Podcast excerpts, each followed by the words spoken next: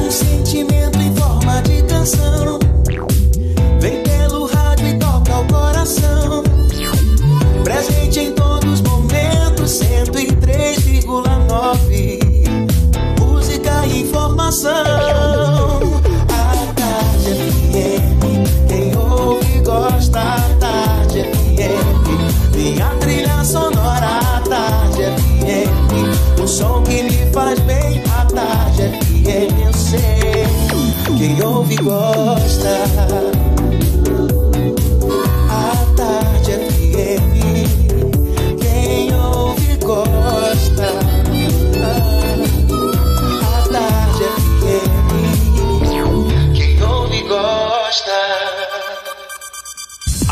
De agora, na Tarde FM, Isso é Bahia. Isso é Um papo claro e objetivo sobre os principais acontecimentos do dia. Um programa com a marca do Grupo A Tarde de Comunicação e do Bahia Notícias. Para botar tempero no começo da sua manhã. Isso é Bahia. Isso é Bahia. Apresentação: Jefferson Beltrão e Fernando Duarte. Isso é Bahia. Oferecimento. Começou a maior liquidação do ano. É a Liquida Ferreira Costa. Image. Ainda bem que existe o Image para exames de imagem.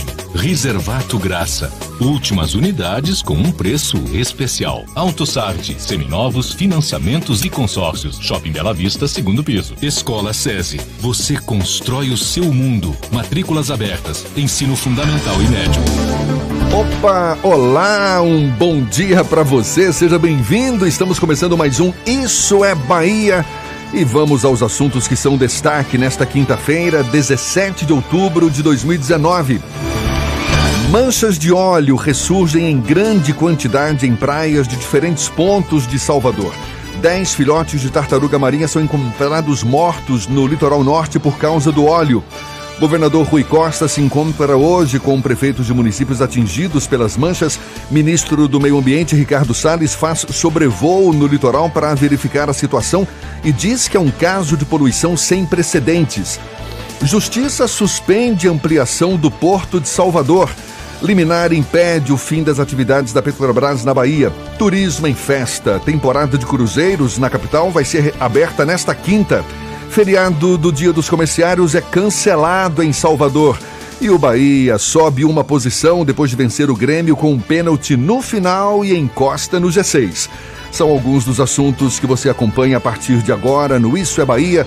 Estamos aqui recheados de informação, com notícias, bate-papo e comentários para botar tempero no começo da sua manhã. Fernando Duarte é quem está comigo, por favor, com os pulmões cheios. Bom dia, Fernando. Bom dia, Jefferson. Bom dia, Paulo Roberto na operação, Rodrigo Tardio e Rafael Santana na operação.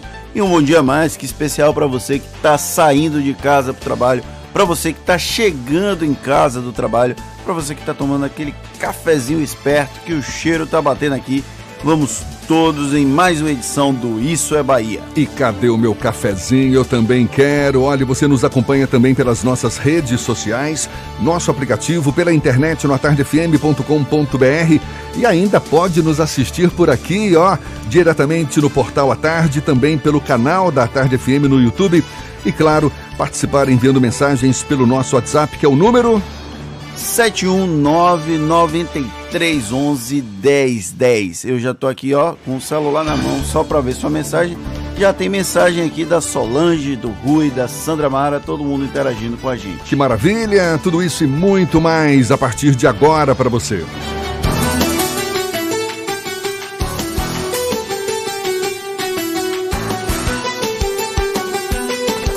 Isso é Bahia. Previsão do tempo. Uma quinta-feira que começa com cara de verão, pelo menos eu vindo pra cá hoje cedinho, o sol já brilhando forte lá fora. Tinha também algumas nuvens. No meu carro registrava lá 25 graus. Walter Lima, por favor, diz pra gente como é que vai ser a previsão para esse restante do dia. Chega mais. Bom dia, Walter. Bom dia, Jefferson, e a todos os nossos amigos, e a você que está aí na nossa companhia nessa manhã de quinta-feira. O termômetro do seu carro está certinho, viu? Está batendo 25 graus mesmo nesse momento. Salvador terá céu parcialmente nublado ao longo desta manhã. Choveu fraquinho mais cedo em alguns pontos da capital mas a previsão é que o céu abra e um sol generoso ocupe toda a tarde. Inclusive, essa é a expectativa para os próximos dias aqui na região metropolitana, beneficiando também quem mora em Madre de Deus, por exemplo, que está fora na nossa companhia, onde temos 24 graus nesse momento por lá, e também em São Sebastião do Passé. Está fazendo um pouquinho mais de frio, tem 22 graus, mas a máxima deve ultrapassar em, né, em Salvador, né, em São Sebastião do Passé e também no Recôncavo, os 30 graus graus, portanto, roupas leves, pessoal, hoje para encarar esse sol generoso, muito protetor solar. E qualquer dúvida é só ligar para o Jefferson que ele passa a temperatura olhando para o painel do carro dele, claro, com certeza. Procurando um ar-condicionado econômico, conheça o split inverter da Midea que você encontra na Frigelar. Quem entende de ar-condicionado, escolhe Midea e Frigelar. frigelar.com.br. É contigo, professor. Valeu, Walter. Bom cafezinho para você logo mais. Agora são 7 e 5 na Tarde FM. Isso é Bahia. Apresentação: Jefferson Beltrão e Fernando Duarte. A Tarde FM. Quem ouve, gosta. O que aparentemente parecia ter diminuído, pois é, veio com tudo nesta quarta-feira.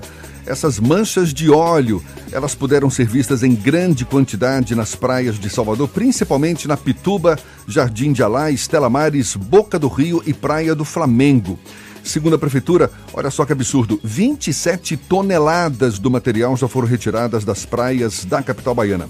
A força-tarefa, coordenada pela Limpurbe, contou com a participação de quase 400 homens para fazer essa limpeza nas praias. Ontem, o ministro do Meio Ambiente, Ricardo Salles, fez um sobrevoo no litoral da Bahia para verificar a situação e disse que as manchas de óleo nas praias do Nordeste são um caso de poluição sem precedentes. Esse absurdo, esse desastre ambiental é tema de mais um comentário político de Fernando Duarte. Isso é Bahia. Política. A Tarde FM. Jefferson, a gente tem que olhar essa, esse problema da mancha de óleo sobre a perspectiva da demora dos governos em reagir a essa situação. O episódio, o primeiro registro foi no início de setembro Estamos no dia 17 de outubro e só agora parece que o ministro do Meio Ambiente, Ricardo Salles, teve a noção do imenso desastre ambiental que são essas manchas chegando à orla das principais cidades da, do litoral nordestino, em quase todas as praias aqui dessa região. Em Salvador, as fotos, os vídeos são impressionantes. Ali naquela região da Pituba, o nosso produtor Rodrigo Tardio cruzou aquele trecho ali da Otávio Mangabeira ontem e reclamou também do cheiro, o odor do óleo é muito forte, então isso deve ter um impacto econômico muito grande. Ontem e anteontem, na verdade, foram nos últimos dois dias, órgãos de defesa do consumidor de todo o Brasil já sinalizaram a hipótese de reembolso das pessoas que eventualmente quiseram, queiram cancelar os pacotes de viagem para o Nordeste por conta dessa desse imenso desastre aqui na nossa região. Então os impactos econômicos são grandes e os impactos políticos começam a ser sentidos. Ontem o governador Rui Costa cobrou do governo federal uma atuação mais célere para tentar coibir esse problema e solucionar, já que ontem a gente até estava aqui em conversa com o Eduardo Topazio, que é diretor do INEMA, e ele falou que as prefeituras têm ficado responsável por recolher esse material e há todo um custo não apenas do recolhimento, mas o custo do armazenamento e do descarte desse produto, desse petróleo bruto, esse óleo que foi encontrado nas praias aqui do litoral nordestino. O governador Rui Costa cobrou essa ação mais incisiva do governo federal, que até agora só fez acusar, disse que a origem é da Venezuela, mas além disso fez muito pouco quem está efetivamente trabalhando nesse caso são as prefeituras e os governos do estado que estão fazendo a remoção, o acúmulo e o descarte, mas o governo federal ainda precisa atuar de maneira mais incisiva. O governador Rui Costa está tão preocupado com essa situação que foi um dos motivos para que ele cancelasse uma série de visitas na China. Ele sairia de Roma, sairia da canonização de Irmã Dulce no Vaticano, iria para a China para uma série de reuniões com empresários. Ele cancelou essa viagem, voltou aqui para a Bahia para ver a questão da Polícia Militar, mas também para lidar com esse problema das manchas de óleo. Ele, com essa antecipação, o Rui Costa marcou uma reunião com os prefeitos da região já atingida de Salvador até a divisa com Sergipe, praticamente todos os municípios tiveram algum tipo de impacto por conta dessas manchas de óleo. E por enquanto o governo federal ainda não tem uma, uma ação mais célere, uma ação mais coordenada para tentar solucionar o problema e pelo menos coibir a chegada de novas manchas. Lembrando que o Eduardo Topazio ontem falou que é pequena a chance do petróleo bruto invadir a Baía de Todos os Santos por conta da engenharia oceânica das correntes marinhas, mas a região do Baixo Sul, por exemplo, estaria em risco. Como havia diminuído a quantidade de óleo que chegava ao longo dos últimos dias, a gente já estava na expectativa que isso tinha diminuído. Só que aí ontem, quando a gente menos espera, na verdade, o governo deveria esperar, novas manchas de óleo chegam na região da Pituba e até a Maralina, que é a região mais ao sul onde há o registro desse enorme desastre ambiental. É um caso que pode ser de fato sem precedentes, como disse o ministro do Meio Ambiente. Agora, e exatamente por conta disso, exige, claro, uma mobilização em um nível também sem precedentes. Acho que é a união, o caso de haver união aí de municípios, governo do estado, governo federal, para juntos buscarem uma solução para impedir a chegada de novas manchas de óleo. A gente sabe isso com reflexos em várias áreas. Você citou aí a questão do turismo, da economia, no dia a dia das pessoas, o Rodrigo Tardio comentou com a gente mesmo, passando ali pela Pituba, um cheiro fortíssimo e, claro, o reflexo no meio ambiente, que é o mais evidente, é o mais, é o mais imediato.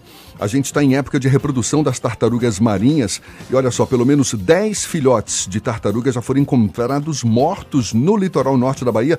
Isso oficialmente falando, mas deve ter sido muito mais a quantidade de filhotes encontrados mortos em função dessas manchas de óleo que atingem o Nordeste. Segundo o projeto Tamar, eles foram encontrados em diversas praias, como Arembepe, em Camaçari, também na Praia do Forte, em Mata de São João. O Tamar informa que o monitoramento por todo esse extremo norte da Bahia foi intensificado exatamente porque é o período reprodutivo das tartarugas. É um problema extremamente grave e, como eu falei, infelizmente, por estar localizada na região Nordeste, por esse desastre ter acontecido aqui na região Nordeste, a gente tem um impacto também da imprensa, que é de alguma forma controlado por grandes grupos econômicos da região Sudeste. Então, hoje a gente até começa a ver uma repercussão maior ve nos veículos de imprensa nacional, a gente tem um impacto maior nos veículos de televisão nacional mas ainda assim é menor do que deveria ser um desastre ambiental de proporções inimagináveis, principalmente para a região Nordeste, que é a grande atingida com essa situação. Agora são 7 e 12 aqui na Tarde FM e o vice-presidente Hamilton Mourão, que é do PRTB, vem a Salvador no dia 11 de novembro para receber o título de cidadão soteropolitano, que foi aprovado na Câmara Municipal em setembro. A honraria foi proposta pelo vereador Isnar Araújo, do PHS. Um outro projeto, mas na Assembleia Legislativa, propõe o título de cidadão baiano a Hamilton Mourão. O projeto de autoria do deputado estadual Capitão Alden, do PSL, foi publicado em abril no Diário Oficial do Legislativo e pelo menos 50 mães de jovens atendidos pelo APAI, Associação de Pais e Amigos dos Excepcionais em Salvador, vão ser beneficiadas com a ação de exame gratuito para medição ocular. O exame usa técnicas específicas para identificar problemas de acuidade visual, como miopia, é o meu caso, hipermetropia e astigmatismo. O serviço vai ser disponibilizado na sede da APAI na Pituba. Depois da celebração da cerimônia que marcou a canonização de Irmã Dulce, domingo passado no Vaticano, é a vez de agora Salvador sediar uma grande cerimônia, uma celebração à Santa Dulce dos Pobres e que vai ter uma operação especial de trânsito. 55 mil pessoas devem participar no domingo da primeira celebração no Brasil pela canonização de Irmã Dulce, marcada para o meio-dia e meia na Arena Fonte Nova. Por esse motivo, uma operação especial de trânsito vai ser montada para promover mudanças na circulação de veículos em toda a região. Segundo a Trans Salvador, nas avenidas Bonocô e Vale de Nazaré, a circulação de veículos vai ficar restrita àqueles credenciados e o transporte público também, em ambos os sentidos, somente os, os coletivos que estarão autorizados a circular pela área. O mesmo acontece na Avenida Vasco da Gama, ali entre o Dique, no sentido Bonocô, e no dique sentido Barris, o tráfego vai ser totalmente interditado. Ainda segundo a Trans Salvador, 400 vagas para estacionamentos de ônibus vão ser reservadas nas proximidades do estádio para os fiéis que vão chegar de outras cidades. Fernando. E a gente falando do turismo, se corre o risco por conta da, dos, das manchas de óleo no litoral do Nordeste, aqui em Salvador a situação parece que ainda não foi completamente afetada temporada de cruzeiros na capital baiana vai ser aberta hoje com a chegada do navio World Explorer, às duas da tarde no Porto de Salvador, no comércio. Como é que chama o navio? World Explorer. Ah, gostei. A embarcação tem capacidade para 200 passageiros, saiu de Recife e tem como destino final Búzios, no Rio de Janeiro. Ao todo, mais de 60 navios turísticos vão passar pela capital baiana durante toda a temporada, que só termina em 18 de abril do ano que vem. A expectativa é de um aumento de 10% em relação ao fluxo de turistas da última temporada. E olha só, Fernando, a Justiça suspendeu a ampliação do Porto de Salvador. É um caso que vem sendo denunciado pelo Grupo à Tarde desde março deste ano, em primeira mão, um escândalo que ocorre ali na área do Porto de Salvador. Sobre esse assunto a gente vai falar com mais detalhes já já. Agora são 7h16 na Tarde FM.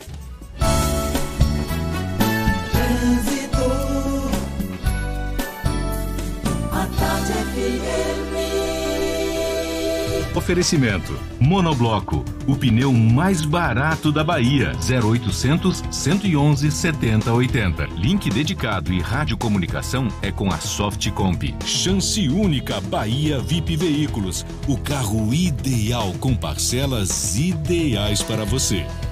A gente já está sobrevoando a grande Salvador. Cláudia Menezes levantou o voo agora há pouco. Ela que deve estar num céu de brigadeiro. Não é céu de docinhos, não, viu, Cláudia? Bom dia! Tudo bom, Cláudia?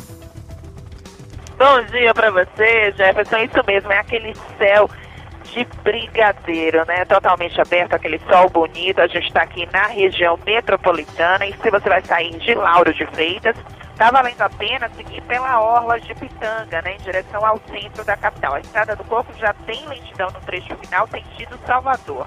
No sentido oposto, se você está no final da paralela e quer chegar nas praias do litoral, só tem um pouquinho de lentidão na Avenida Caribé, ali nas imediações da estação aeroporto, na passagem pelo viaduto que leva à Estrada do Coco. Mas só esse trecho, depois a Estrada do Coco segue mais tranquila rumo às praias.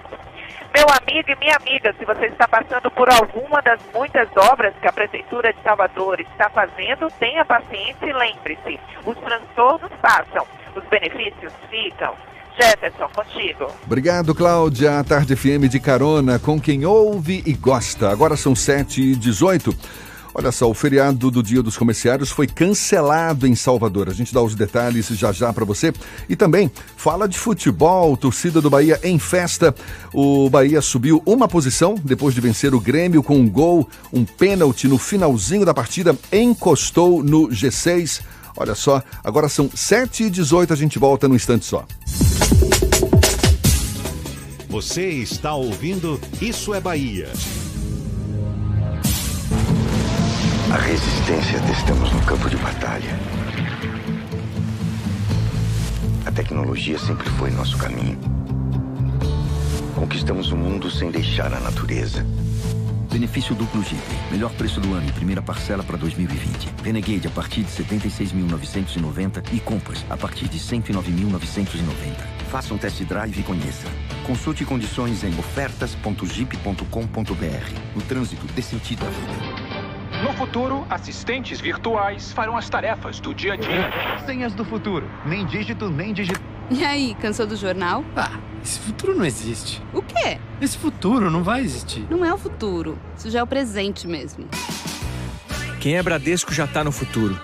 Usa o autoatendimento para comprar dólar e euro, deposita dinheiro na conta na hora e ainda deposita cheque direto pelo app. Experimente o futuro com o Bradesco. Rice Restaurante. Qualidade e tradição no coração da Pituba. Mitsubishi só na Salvador Car. Avenida Barros Reis 44. Ligue 30441234. Mitsubishi só na Salvador Car. O Halloween do Salvador Norte tem shows e travessuras de arrepiar. Neste sábado, curta os shows do Mágico Mingau e Pipoca Bacana. E no domingo, aproveite o concurso de cosplay e show da Banda Horda. Confira a programação no site Salvador Norte, perto de você.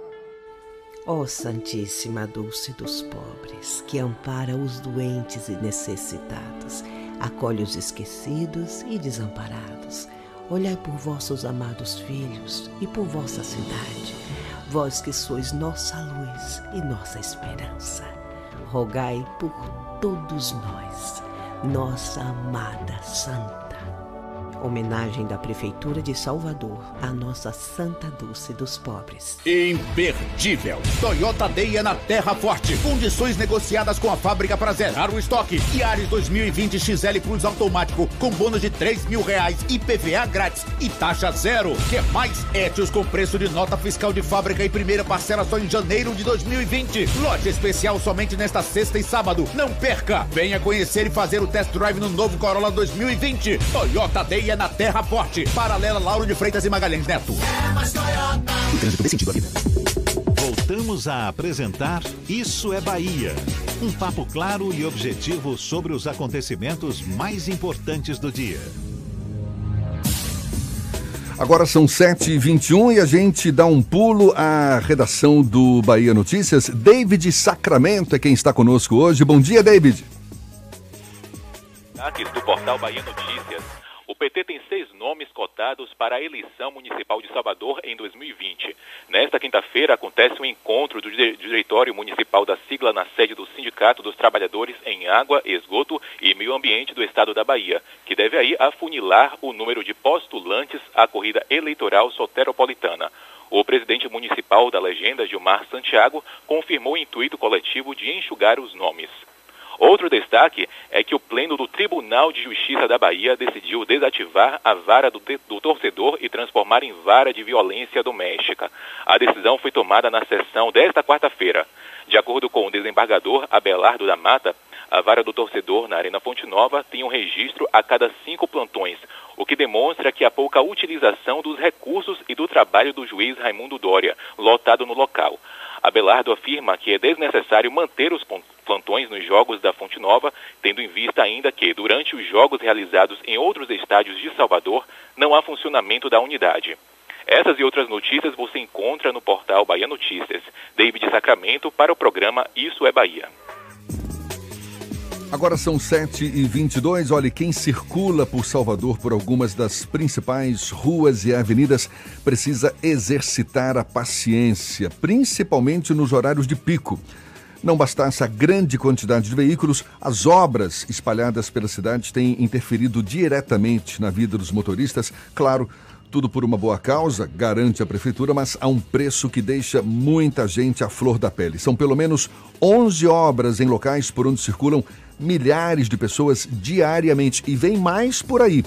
Quem conversa com a gente sobre esse assunto é o superintendente da Trans Salvador, Fabrício Miller. Bom dia, Fabrício, seja bem-vindo. Bom dia, Jefferson. Bom dia, Fernando. Bom dia a todos os ouvintes da Rádio A Tarde FM. Pelo, Prazer estar aqui com vocês. Pelo jeito, você não vai ter sossego tão cedo, não é? Para atender a tantas demandas. E está dando conta porque muita gente reclama dessa mudança toda que tem ocorrido em alguns dos pontos principais da cidade, não é, Fabrício? Não, não, é, não tenha dúvida que, como você disse, são aí até mais de 11 obras, eh, são muitas obras realmente simultâneas, é, em vias importantes, em vias onde você tem um fluxo muito grande de veículos. Isso, inevitavelmente, acaba trazendo alguns transtornos, alguns uh, atrasos a gente tem trabalhado bastante, Jefferson, no, no, no planejamento dessas obras. É claro que uma obra do porte, por exemplo, de um BRT, é, por mais que você é, planeje, por mais que você esteja atento a, a, aos, aos, problemas, sempre traz algum transtorno. Isso a gente não consegue evitar, mas o nosso papel é minimizar ao máximo esses problemas. Né? A gente tem ali São Cristóvão, temos ali na região de Itapajipe, na região do Caminho da Fé, que é a Denezeiros. Temos no BRT ali a CM, Joraci Magalhães também bastante impactadas. Temos em Ondina, é, ele parte do Rio Vermelho também, é uma obra que acaba impactando bastante na via. É, você fala minimizar os efeitos, mas na prática não é o que o motorista acaba sentindo, né? Você citou o exemplo, por exemplo, o exemplo dessas obras na Avenida São Cristóvão. Já duram quanto tempo? Já tem mais de mês, não é isso? Já, já tem, já tem uns seis meses. Uns seis meses, tem, exatamente. Sim. Ali fica praticamente impossível. É, mas, mas, veja você que, graças à atuação nossa, é, nós fizemos umas intervenções que aquele problema da, da São Cristóvão estava refletindo na paralela. Chegou a ter, inclusive, é, sentidos na altura da Orlando Gomes em função de São Cristóvão. Nós fizemos algumas mudanças, intervimos ali é, no momento correto e isso ela acabou ficando apenas dentro da avenida. Né? É, quando eu digo minimizar, não é, não é a gente acaba mitigando um problema, mas não elimina o problema. O problema ele existe, mas ele poderia ser muito pior se não houvesse ali um acompanhamento e um planejamento por parte do órgão de trânsito. No caso de São Cristóvão, a previsão de conclusão das obras é janeiro de 2020, ou seja, até lá os motoristas ainda vão enfrentar muita confusão. É, na verdade ela está chegando no momento já final, ali, movimento de troca de, de, pavimentação, que inclusive para o trânsito é o pior momento, porque você fica com uma faixa em cada sentido, isso, claro que isso aí reduz ali a performance da via, né? Agora, essas intervenções que a prefeitura tem proposto, elas vão solucionar o problema do tráfego ou elas vão apenas minimizar os problemas do tráfego? Depende, cada obra é uma obra. Tem obras que são mais, tem um conceito mais urbanístico, um conceito mais é, é, de dar mais espaço à, à, população, às pessoas. Né? Existe um novo conceito em curso no mundo inteiro que é devolver a cidade às pessoas e não aos carros, o que, o que nos últimos 40 anos isso foi um movimento inverso, foi dando mais espaço do carro do que para as pessoas, e isso a gente percebe agora um movimento inverso. Mas sim, em alguns casos, a gente tem é, é, um trabalho específico na, na melhoria do trânsito, da fluidez. Aí eu posso citar, por exemplo, a região a, aqui do, do BRT. Em dezembro, agora, nos, nos próximos dois, dois meses, é, vão ser entregues os viadutos direcionais que saem ali é, do Parque da Cidade. Aqueles viadutos vão resolver um problema histórico de congestionamentos essas obras, a maioria delas, ocorre para facilitar a vida dos motoristas, não dos pedestres. Nem todas. A gente lançou agora, Jefferson, um programa, não sei se vocês viram, um programa é, de trânsito calmo na Pituba. São um conjunto, isso é um, é um, projeto sendo, que vai ser executado, que está sendo executado pela Transalvador, que é um conjunto de mais de 30 intervenções viárias é, intervenções pequenas, médias, intervenções, mas que dão total prioridade ao pedestre, dão mais segurança ao pedestre. Você tem, por exemplo, a, a obra que foi entre... acabou de ser entregue na Miguel Comum. É uma obra que teve, é, sobretudo, uma prioridade ao pedestre. Você tem passeios alargados. A Avenida 7, você terá passeios alargados, justamente para dar mais conforto, mais segurança ao pedestre. Essas obras, elas vão cumprir os prazos estabelecidos ou vocês já trabalham com uma margem para que ela termine antes e aí as pessoas é, não fiquem decepcionadas, desapontadas caso haja algum tipo de atraso na entrega, principalmente vocês do tráfego, né, que são os mais xingados pela população. É, na verdade, quem faz a gestão de praticamente todas as obras, com exceção as obras que, que são executadas diretamente pela Transformador, que no caso agora são duas, é Pituba e a Avenida Edgar Santos, que são obras específicas para melhoria de trânsito essa dedicação sobretudo. É, eu não posso agora é, é, realmente dar os prazos. É, o que a gente tem acompanhado é que os prazos estão dentro do planejado, dentro do que foi. Mas tem essa gordurinha, né? Para diminuir o risco da Transalvador ser xingada pela população. Não, toda obra, é, é, até por conta complexi da complexidade de ser feita uma obra em via pública, ela tem um prazo mais estendido, um, uma, uma margem de segurança para que essa obra possa ser concluída dentro de um prazo é, acordado e prometido. A Transalvador, no passado, quando ela era 7, ela era conhecida como Superintendência de Engarrafamento de Tráfego, era o, o apelido carinhoso da população. Esse conceito já foi mudado com a Transalvador? Você acha que a população já diminuiu esse preconceito com a antiga 7? Não, na verdade, o que, que acontece? É, é, a Transalvador, a Salvador, ela, ela não diferente de, dos grandes centros urbanos, hoje sofre com a questão da mobilidade. Esse é o grande desafio dos maiores centros urbanos do mundo. Né? Estou falando de primeiro mundo e América do Sul, onde você vai você tem problemas é, é, de congestionamento, sobretudo em horários de pico, né? As cidades, elas são... O leito viário, ele é finito e a frota de carro, ela cresce de forma exponencial. Se a gente for ver o cenário de Salvador, no ano 2000, quer dizer, 19 anos atrás, tínhamos 370 mil veículos na cidade. Hoje nós temos um milhão. Ela triplicou em 19 anos. Aliás, obras como essas que estão sendo realizadas, elas podem exatamente resolver um problema pontual nesse momento atual, mas isso acaba sendo acaba se tornando um paliativo, né? Porque o número de carros aumenta, o número de, de, pessoas, habitantes também aumenta, ou seja, os problemas acabam sendo recorrentes. Exato. As obras são importantíssimas por uma questão é, de resolver um, aquele problema, um problema pontual, um problema ali que pode ser resolvido com engenharia de trânsito, mas é, se você for olhar para o futuro, o, o, o que de fato tem que ser feito é eliminar veículos, eliminar veículos individuais, transportar isso para o veículo público de massa, e esse é um movimento que precisa ser feito. Né? É, e aí vem aquela, aquela, aquela máxima, ah, mas tem que ter o transporte público de qualidade, está sendo investido nisso. É um movimento que deve ser feito, mas que precisa de decisão política para isso. E você percebe um cenário favorável para isso? Percebo, percebo, tanto é que nos últimos cinco anos, quanto o transporte público na cidade melhorou, agora ah, com a chegada também, é, no futuro muito próximo do BRT. Mas a cultura do pois é. carro é. individual ainda então, é muito forte, gente, mas é? aí que tá, aí tem que, ser, tem que ser políticas associadas.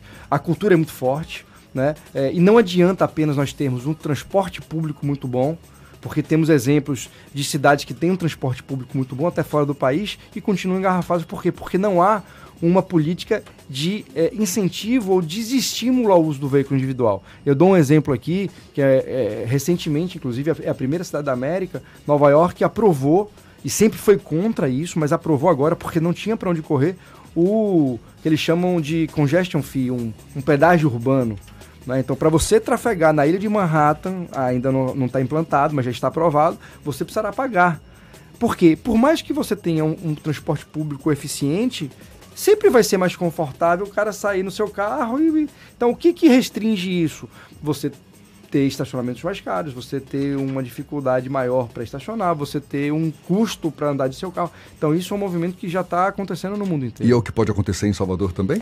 Olha, eu digo que em qualquer cidade do mundo nos próximos 10, 15 anos, é, essa política de restrição ao uso do veículo individual, ela, ela será tão necessária, mas tão necessária que a própria população irá exigir, porque hoje pareceria é, um absurdo se pensar é, e haveria uma resistência muito grande, eu acho que daqui 10 anos, 15 anos, isso vai ser uma realidade tão, tão verdadeira ali, tão cristalina que as pessoas vão exigir isso, porque as cidades é, terão grandes, graves problemas de mobilidade ainda maiores do que tem hoje.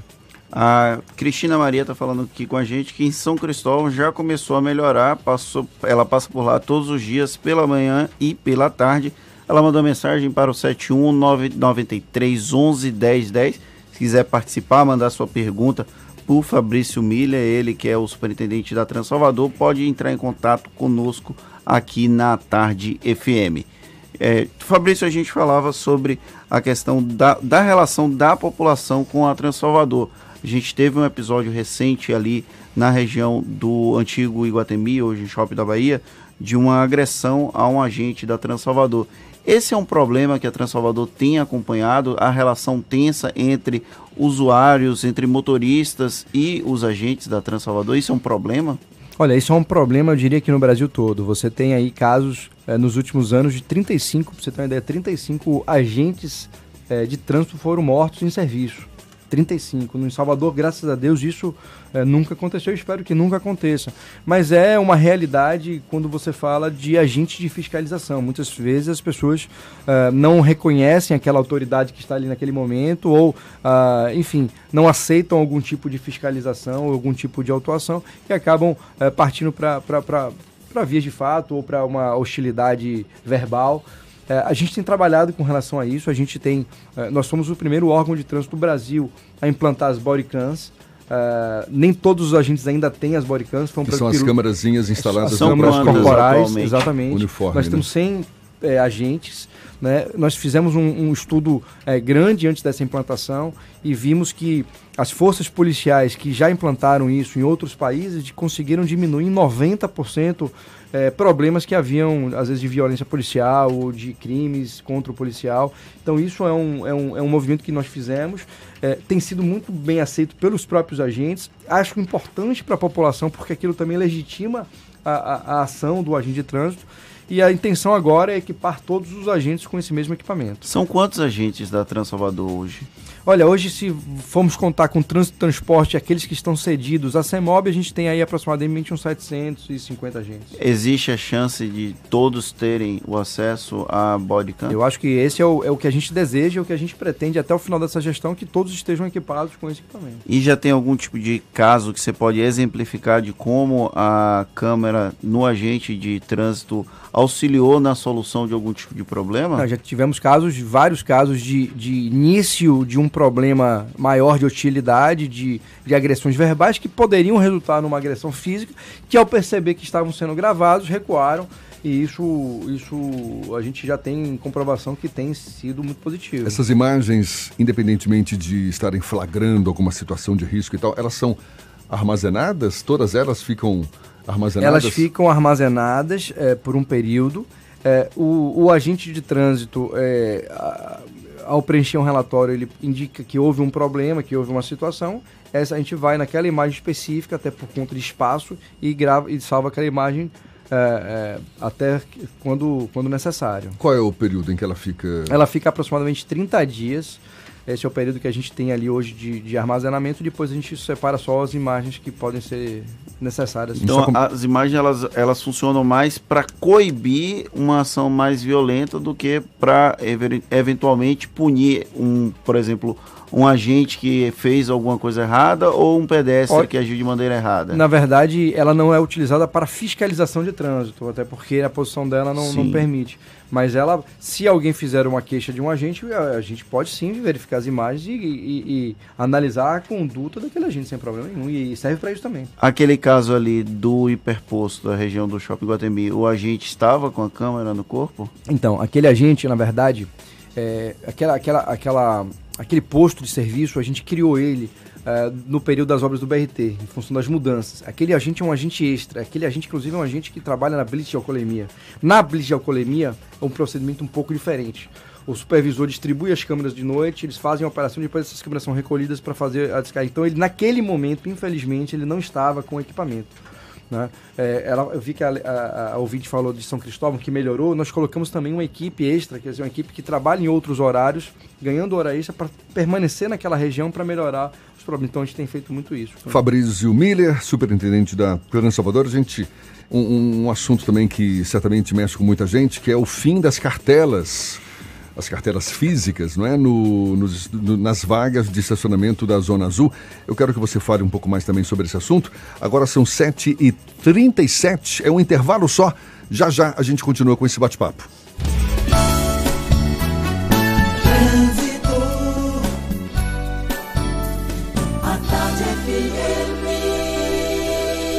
Oferecimento: Monobloco, o pneu mais barato da Bahia. 0800 111 7080. Link dedicado e radiocomunicação é com a Softcomp. Chance única Bahia VIP Veículos. O carro ideal com parcelas ideais para você. Bom, tem aqui quem não enfrente congestionamento é Cláudia Menezes, sobrevoando Salvador. Tem novidades pra gente aí, Cláudia? Isso mesmo, Jefferson. Minha posição é privilegiada, né? Mas falando do trânsito, olha, segue com lentidão no entorno da Praça Irmã Doce no bairro de Roma por causa de obras. Então, se você vai em direção à Ribeira agora, uma opção é seguir pela Avenida Luiz Tarquínio ou pela Avenida Caminho de Areia. Vamos agora para a BR-324. A gente passou por lá agora há pouco, viu? E a boa notícia para você que vai sair de Salvador é que a rodovia está tranquila no sentido interior, no trecho entre Salvador e Feira de Santana. Então, pode pegar a estrada. Vai pintar? Pinte na Vapt Blue 15 lojas em Salvador, Lauro, Feira, Lagoinhas e Aracaju. 0800 284 5007. vaptblutintas.com.br Jefferson, com você. Obrigado, Cláudia. A Tarde FM de carona com quem ouve e gosta. Olha, os comerciantes e lojistas de Salvador não vão poder comemorar o conhecido feriado do Dia dos Comerciários, marcado para a próxima segunda-feira. Segundo a Federação do Comércio de Bens, Serviços e Turismo do Estado e o Sindicato dos Lojistas do Comércio, a falta de acordo em convenção coletiva com o Sindicato dos Comerciários de Salvador é o motivo do cancelamento. Agora faltam 20 minutos para as 8 horas. A gente volta já já, inclusive para continuar o papo com Fabrício Miller aqui na Tarde FM. Você está ouvindo Isso é Bahia. A resistência testamos no campo de batalha. A tecnologia sempre foi nosso caminho. Conquistamos o mundo sem deixar a natureza. Benefício duplo Jeep. Melhor preço do ano e primeira parcela para 2020. Renegade a partir de 76.990 e Compass a partir de 109.990. Faça um test drive e conheça. Consulte condições em ofertas.jeep.com.br. No trânsito, dê sentido à vida. Você sabia que na Monobloco os pneus velhos deixados pelos clientes podem virar chachim, cadeira e até asfalto? E que a Monobloco apoia o esporte amador e a cultura? E que também na Monobloco uma parte do lucro do serviço do seu carro você pode direcionar para algumas instituições beneficentes? Não sabia? Então se ligue. Monobloco faz tudo de mecânica e tem o pneu mais barato da Bahia. Água de Meninos, Lauro de Freitas e Abrantes. 0800 111 7080. O Pão de Açúcar sabe que nada é mais gostoso que estar com quem a gente ama e passar bons momentos com a família e os amigos. Por isso a nossa loja está prontinha para lhe receber com tudo o que você precisa. As melhores marcas, produtos premium e especiais, adega com vinhos selecionados, mais de 600 produtos orgânicos e uma equipe preparada para ajudar no que você precisar. Venha nos visitar. Pão de Açúcar. A felicidade acontece quando a gente se encontra. Mitsubishi só na Salvador Car. Avenida Barros Reis 44. Ligue 3044-1234. Mitsubishi só na Salvador Car. Se o corpo é magro, se o músculo é fraco, o que a gente quer? Saúde! Porque a gente quer? Saúde! Coba Vital, presente no dia a dia. Coba Vital, pra toda a sua família, pra melhorar Coba Vital. Coba Vital é um estimulante de apetite para crianças e adultos que desejam crescer e ter o peso adequado. Coba Vital, para aumentar a fome de saúde. Coba Vital é um medicamento. Seu uso pode trazer riscos. Procure o um médico e o farmacêutico. Leia a bula. Quem olha já vê, por todo lado em Camaçari. O trabalho tá bairro dobrado. Quem mais precisa tem. Tem mais saúde tem. Tem mais asfalto tem. Tem mais creche tem. Olha que tem o gás que tem. Tem o BS novo fartamento tem. Campos e praças tem. Quem mais precisa tem. Bolsa social tem. Tem casa melhor tem. Tem mais cuidado Central Papelaria, tem. os melhores preços e a maior variedade em material escolar e escritório da Bahia e a hora certa. 3369 mil. Central Papelaria, variedade assim você nunca viu. 3369 mil, é só ligar. 3369 mil. Central Papelaria, você encontra tudo em material escolar. Tudo pro seu escritório, variedade fácil de estacionar. 3369 Ligue 3369 mil, a maior variedade em material escolar e de escritório. Central Papelaria Lauro de Freitas. 3369 mil. Voltamos a apresentar Isso é Bahia. Um papo claro e objetivo sobre os acontecimentos mais importantes do dia. A Tarde FM, quem ouve, gosta e se diverte. Shows, dança, teatro, música, diversão. Ouça agora as dicas da Marcita com Márcia Moreira. Olá, vamos às dicas para esta quinta-feira. A peça Vila BCD está de volta para uma apresentação única em homenagem ao mês das crianças. O espetáculo é um convite a mergulhar no universo da língua portuguesa através de músicas compostas a partir das letras do alfabeto. Vila BCD apresenta um mundo rico em poesia, música, letras, palavras e rimas. Roteiro e direção musical da Companhia Brasil de Teatro. Domingo, 20 de outubro, às 11 da manhã, no Teatro Martim Gonçalves, no Canela. Ingressos a R$ 30 e 15 reais. Se você gosta de blues, hoje tem homenagem a um dos maiores ícones desse gênero musical. O guitarrista baiano Júlio Caldas apresenta um show tributo a B.B. King. No repertório, sucessos do rei do blues como Rock Me Baby. Ele divide o palco com o baixista Gilmário Celso e o baterista Eric Dutra. Hoje, às 8h30 da noite, no Solar Rio Vermelho, na rua Fonte do Boi, cover de 15 reais. E a cantora e compositora Ana Carolina traz para Salvador a turnê Fogueira em Alto Mar, em que comemora 20 anos de carreira. No show, ela apresenta as músicas do seu novo álbum, além dos grandes sucessos como Garganta e Rosas. Sábado, 19 de outubro, às 7 da noite, na concha acústica do Teatro Castro Alves. Ingressos a partir de 120 reais a inteira. Outras dicas você acompanha no meu Instagram, Dicas da Marcita. Beijos e boa diversão! Agora, 15 minutos para as 8 horas, aqui na Tarde FM, a gente retoma o papo com Fabrício Miller, superintendente da Transalvador. Fabrício, as cartelas de papel deixaram de ser vendidas para pagamento das vagas de estacionamento Zona Azul, isso desde terça-feira, desde anteontem. Agora, só o aplicativo Zona Azul Digital é que vai estar valendo? Não, Jefferson, na verdade, os operadores de Zona Azul, eles permanecem nas ruas, como a gente conhece, os conhecidos guardadores, eles agora estão equipados com equipamentos similares a uma máquina de cartão de crédito e o que deixou de existir foi a cartela física de papel. O condutor hoje ele tem a opção de utilizar o aplicativo, na verdade são 11 aplicativos homologados pela cidade, ou continuar comprando na mão do operador Zona Azul, como ele sempre fez. É, só que dessa vez não mais com a cartela, ele vai comprar ali o crédito digital, vai receber um ticketzinho, é, um comprovante de compra. Esse ticket não precisa ser colocado no veículo, essa é a grande facilidade é, a gente indica que as pessoas que comprarem é, é, confiram a placa, vê se a placa está direitinha, se a placa está correta e o horário ali que ele comprou, duas horas, seis horas, 12 horas.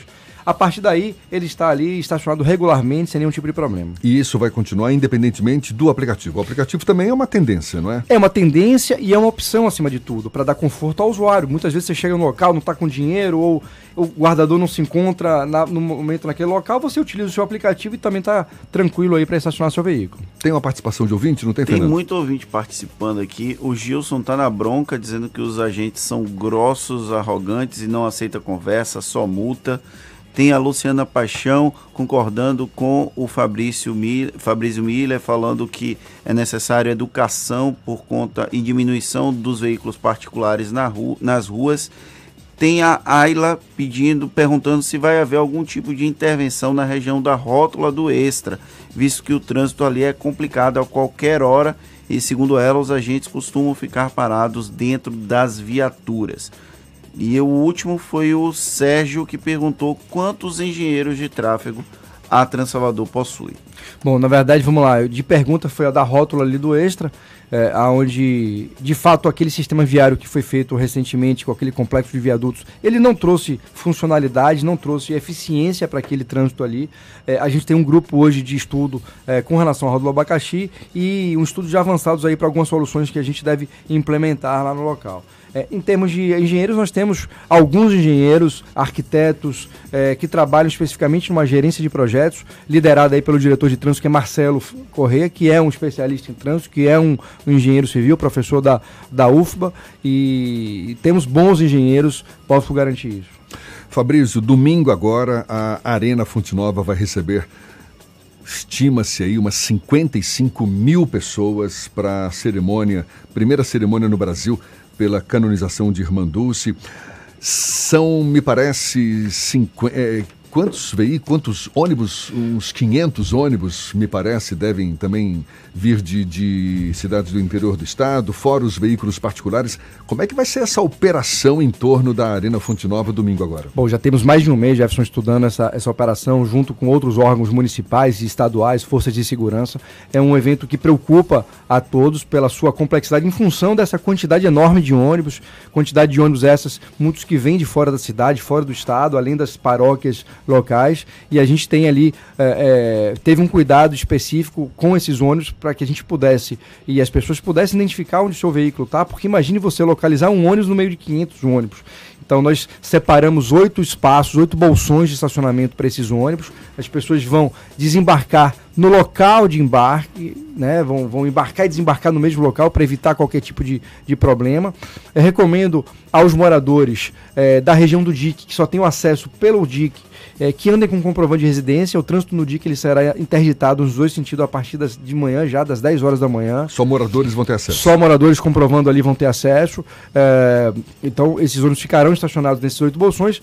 Ah, quando começar o evento, nós começamos a montar uma grande fila de táxi, tanto na Joana Angélica é, quanto ah, no DIC, também num dos lados do DIC é, para que as pessoas também possam, ao finalizar o evento, conseguir retornar para suas residências com maior segurança e maior, menor tempo possível. Vai ter uma sinalização especial nesse dia? Teremos sinalização, teremos um forte efetivo é, de agentes de trânsito trabalhando, então uh, tudo para dar mais conforto aí às pessoas. Vai ter algum tipo de ação integrada também com outros modais, a exemplo do metrô? Tem algum tipo de preparação nesse sentido para que outras eh, estações do metrô também abriguem essas pessoas, já que um dos acessos a Fonte Nova pode ser via metrô? Pode sim, existe essa expectativa, inclusive de forte utilização do metrô. Fizemos um trabalho lá é, na estação do Campo da Pólvora, justamente para permitir que as pessoas saiam da estação e cheguem à arena é, de forma segura, sem ali sem trânsito. Né? É, em algumas estações que a gente acredita que terão um grande número de veículos, estará, estará monitorada, como por exemplo ali no Shopping Bela Vista, que a gente sabe que muita gente para os carros por ali, então a gente vai estar atento também a esses locais. Para encerrar, Fabrício, a gente está estimando aí mais ou menos uns 500 ônibus, não é isso? Vindo do, vindos do interior do estado, de outros estados também. São ônibus credenciados. Ônibus que não estiverem com essa credencial não vão ter acesso ao local? Exatamente. Ao ser distribuídos os ingressos, Jefferson, que é a entrada é obrigatória com ingresso, nós também distribuímos credenciais para esses ônibus, uh, numeradas de 1 a 8, onde ele sabe exatamente aonde ele vai parar o seu ônibus. Esses veículos que não tiverem essas credenciais, infelizmente, eles não poderão uh, acessar uh, o entorno, o perímetro de segurança eh, da Arena Fonte Nova. Fabrício Miller, superintendente da Trans Salvador, muito obrigado por esse bate-papo, pela Sim. atenção dada aos nossos ouvintes. Bom dia para você. Eu que agradeço, obrigado pelo convite, estou sempre à disposição. Agora são 7h50 na tarde FM. Isso é Bahia. Economia. A Tarde FM. Bom dia, Jefferson. Bom dia, Fernando. Bom dia, ouvintes da Rádio A Tarde FM. Outro Ibovespa fechou o dia em alta de 0,89%, cotado a 105.400 pontos. E o dólar fechou em queda de 0,70%, a R$ 4,16. Ontem, os investidores se tornaram mais otimistas quanto às divulgações dos balanços do terceiro trimestre motivados pelas prévias operacionais de varejistas, empresas industriais e incorporadoras. O destaque de alta ficou com as ações do Bradesco, Itaú e Petrobras. Hoje, a agenda está cheia. À noite no Japão sai a inflação consumidor e a balança comercial de setembro. Na China, dados importantes com o produto interno bruto, o PIB do terceiro trimestre, os investimentos e ativos fixos, a produção industrial, as vendas do varejo e a taxa de desemprego todos de setembro. No Brasil, a agenda econômica terá apenas o IPC semanal da FIP, o que deixará o mercado mais dependente do cenário externo. Bom dia a todos, bons negócios. Meu nome é André Luzbel, sócio da BP Investimentos. Isso é Bahia. A Tarde FM. Quem ouve, gosta. Agora são 7h52. Jaqueline Suzarte é quem fala conosco agora, diretamente do Portal à Tarde. Bom dia, Jaqueline dia, Jefferson e Fernando e todos os ouvintes do programa Isso é Bahia. Os serviços de encomendas dos Correios, SEDEX e PAC para postagem de pessoas físicas tiveram um reajuste médio de 6,34%. É o segundo aumento deste ano e, de acordo com o Índice Nacional de Preços ao Consumidor Amplo do IBGE, é superior ao dobro da inflação acumulada nos últimos 12 meses. Ainda não houve informação sobre o reajuste médio para cada tipo de encomenda, porque os Correios alegou sigilo comercial. E a Caixa Econômica Federal inicia na próxima sexta-feira mais uma etapa de liberação do saque imediato do Fundo de Garantia do Tempo de Serviço, o FGTS. Esta fase é para trabalhadores que não têm conta na Caixa. As pessoas nascidas em janeiro que não têm conta na Caixa podem sacar até 500 reais de cada conta ativa ou inativa no fundo. Serão mais de 4 milhões de pessoas nesta etapa, com injeção de 1,8 bilhão de reais na economia. Essas e outras notícias você encontra no portal à tarde, atarde.com.br. É com vocês.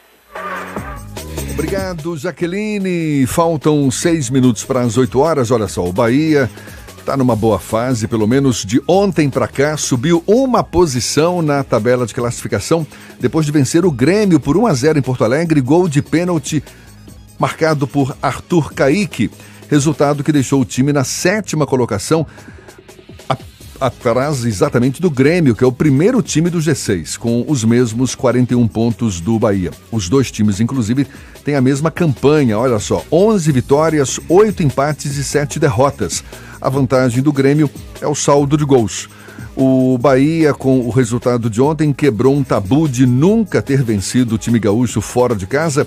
Encerrou o jejum de três jogos sem vencer na Série A. Agora, o Bahia tem quatro dias para se preparar para a próxima rodada. Na segunda-feira, sete e meia da noite, vai receber o Ceará no estádio de Pituaçu. Lembra do afundamento do ferryboat Agenor Gordilho, Jefferson? Foi adiado.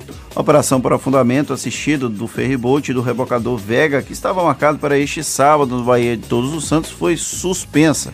De acordo com a Secretaria de Turismo do Estado, o motivo da suspensão foram as pendências por parte da empresa responsável pela operação, que não atendeu a um dos itens das normas de autoridade, da autoridade marinha.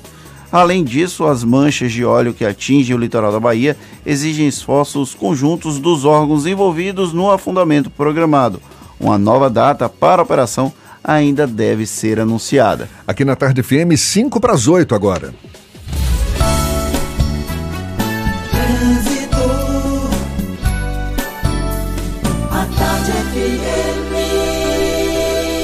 Oferecimento: Monobloco, o pneu mais barato da Bahia. 0800 111 7080. Link dedicado e radiocomunicação é com a Softcomp. Chance única Bahia VIP Veículos. O carro ideal com parcelas ideais para você.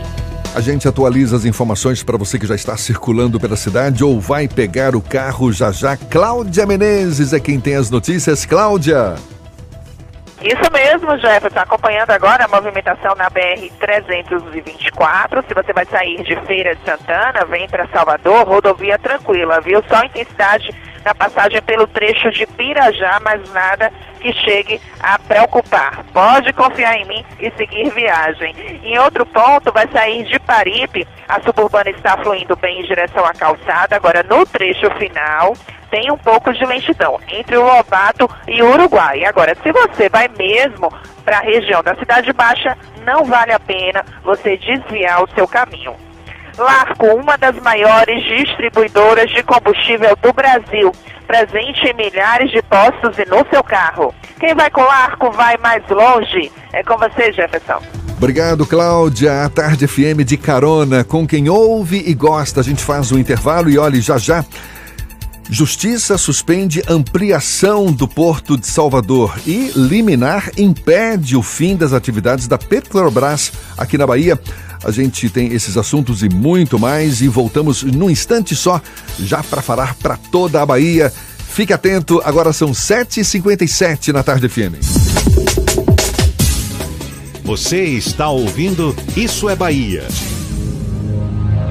Chance única Bahia VIP. Não deixe passar. Corra para aproveitar. Super lotes de seminovos com parcelas ideais para você. Lote 1, Sandero Agile ou Siena Fire com parcelas de 399. Lote 2, Etios HD20 ou Lifan X60, parcelas de 799. Lote 3, Renegade e X35 ou Corolla, parcelas de 999. Bahia VIP Veículos, Avenida Barros Reis Retiro. Fone 3045 5999. Consulte condições na concessionária. No trânsito a vida vem primeiro. Você já viu as celebridades que estão em Salvador? São os descontos do Outlet Premium. As melhores marcas com preços até 80% menores. Tá esperando o que para conferir? E não esqueça o celular. Você vai querer postar todos os looks. Outlet Premium Salvador. Venha conhecer os descontos mais famosos do Brasil. Estrada do Coco, quilômetro 12,5. Aberto todos os dias das 9 às 21 horas. Outlet Premium. Chique é pagar pouco. Não tem jeito. Obra atrapalha mesmo. Até para você me ouvir fica complicado. Mas quando as obras terminam, ficam os benefícios. Então, se você passa por algumas das muitas obras que a prefeitura está fazendo, como o BRT e a urbanização da Avenida 7, do Curuzu, de Ondina e de São Cristóvão, contamos com sua compreensão. Estamos trabalhando para melhorar nossa cidade. Prefeitura de Salvador. A prefeitura que mais trabalha no Brasil. Mitsubishi só na Salvador Car. Avenida Barros Reis 44. Ligue 3044-1234. Mitsubishi só na Salvador Car. Se o corpo é magro, se o músculo é fraco, o que a gente quer? Saúde! Porque a gente quer? Saúde! Coba Vital, presente no dia a dia. Coba Vital,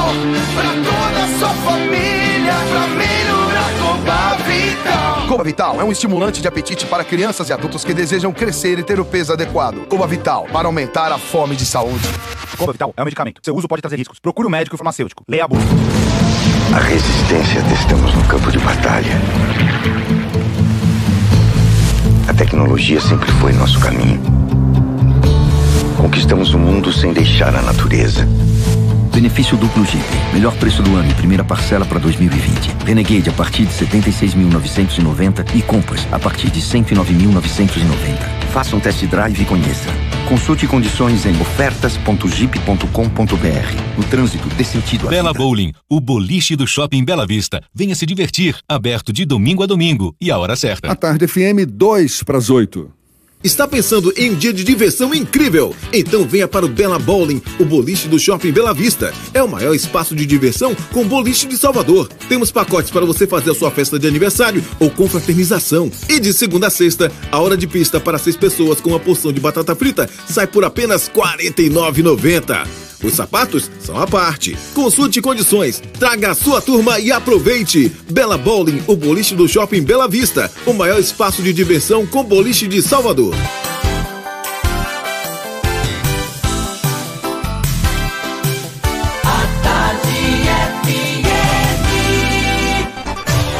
Atenção, emissoras afiliadas à Tarde FM. Em 5 segundos, isso é Bahia para todo o estado.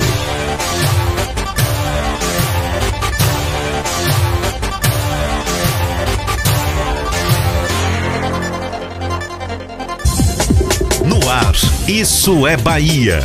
Informação com a marca do Grupo A Tarde e do Bahia Notícias.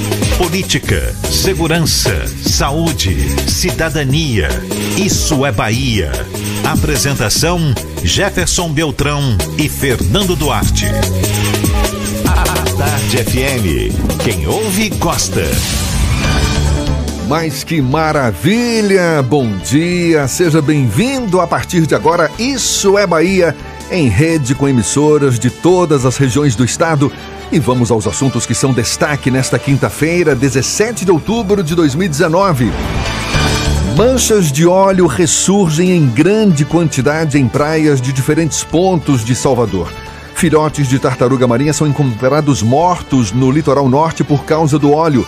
Governador Rui Costa se encontra hoje com prefeitos de municípios atingidos pelas manchas. Ministro do Meio Ambiente, Ricardo Salles, faz sobrevoo no litoral para verificar a situação e diz que é um caso de poluição sem precedentes. Liminar impede o fim das atividades da Petrobras na Bahia. Justiça suspende ampliação do Porto de Salvador. Inclusão. Universidade Estadual de Feira de Santana vai ter cotas para trans, travestis, ciganos e pessoas com deficiência. IBGE, metade dos brasileiros vive com um pouco mais de 400 reais por mês. E municípios vão receber mais de 200 milhões de reais para ampliar vacinação. São alguns dos assuntos neste nosso Isso é Bahia. Programa recheado de informação, com notícias, bate-papo, comentários para botar tempero no começo da sua manhã. Esse tempero, claro, tem o dedo do Fernando Duarte. Bom dia, junto comigo, aquele pulmão cheio, pulmões. Bom dia, Jefferson. Bom dia, Paulo Roberto na operação. Bom dia, Rodrigo Tardio e Rafael Santana na produção.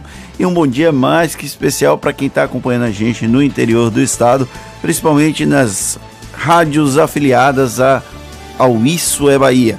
A Eldorado FM de Teixeira de Freitas, RB Líder FM de Rui Barbosa, Serrana Líder FM de Jacobina, Baiana FM de Itaberaba, 93 FM de Jequié, Interativa FM de Itabuna, Ativa FM de Eunápolis, Cultura FM de Paulo Afonso, Cidade FM de Luiz Eduardo Magalhães e Itapuí FM de Itororó. Daqui a pouquinho elas participam com a gente aqui do Isso é Bahia. Maravilha! Você nos acompanha também pelas nossas redes sociais, tem o nosso aplicativo pela internet no atardefm.com.br.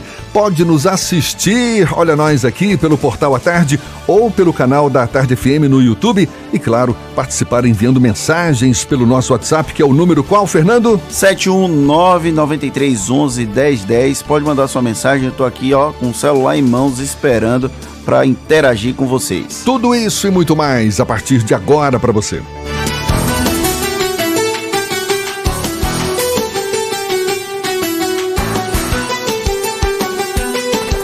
Isso é Bahia.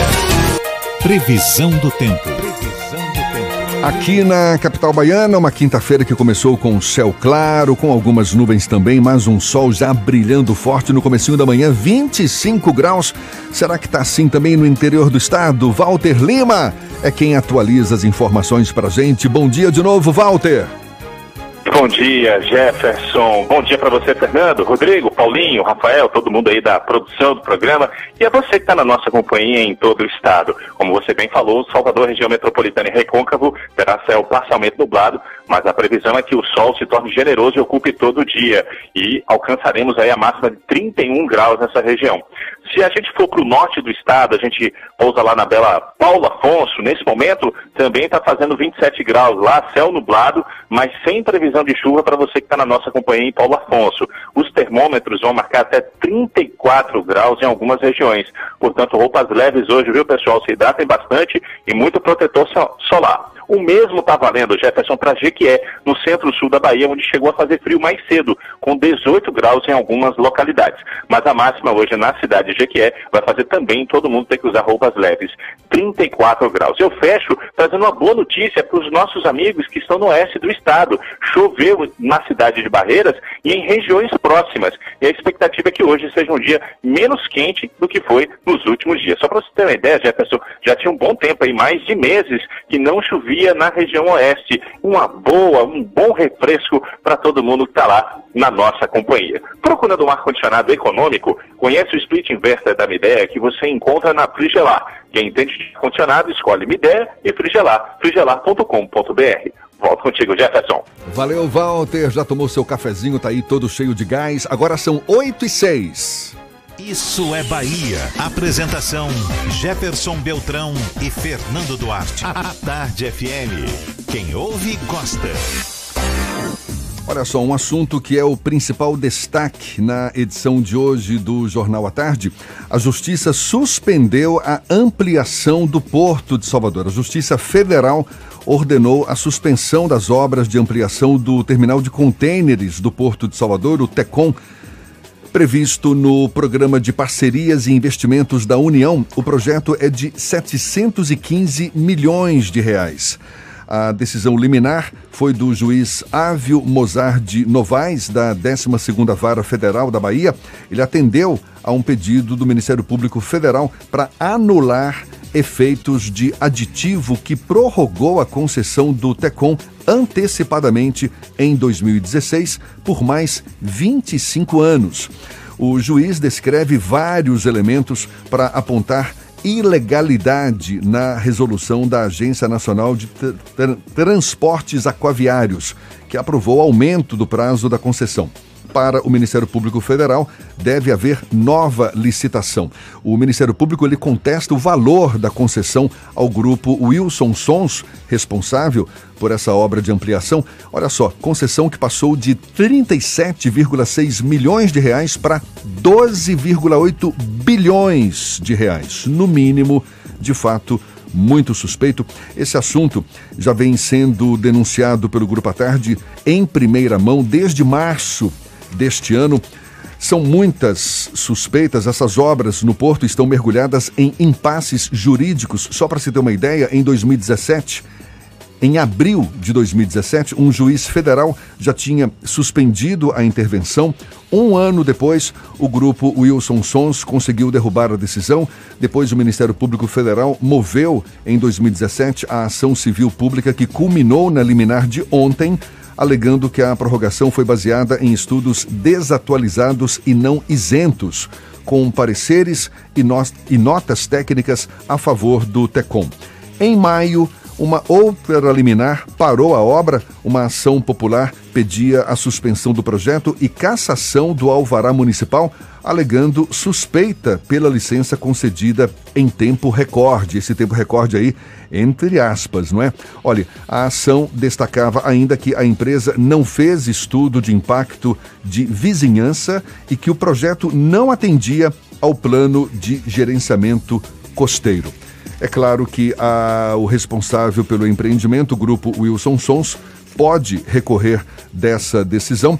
E só para reforçar, em março deste ano, a Secretaria Municipal de Desenvolvimento e Urbanismo, a SEDUR, embargou a obra por falta de licenciamento urbanístico para o início do trabalho. Após entregar à Prefeitura os documentos necessários, a empresa conseguiu autorização para continuar até a medida de ontem, uma nova decisão da Justiça suspendendo, portanto, a ampliação do Porto de Salvador. Ou seja, motivos para se suspeitar da integridade dessas obras não faltam. Sim, infelizmente são situações que precisam ser apuradas. A Justiça agora teve essa decisão suspendendo a ampliação do porto, uma obra eivada de problemas e questionamentos e que bom que a imprensa está acompanhando, né, Jefferson? Nosso papel a gente está cumprindo bem. Maravilha. São impasses jurídicos desde abril de 2017.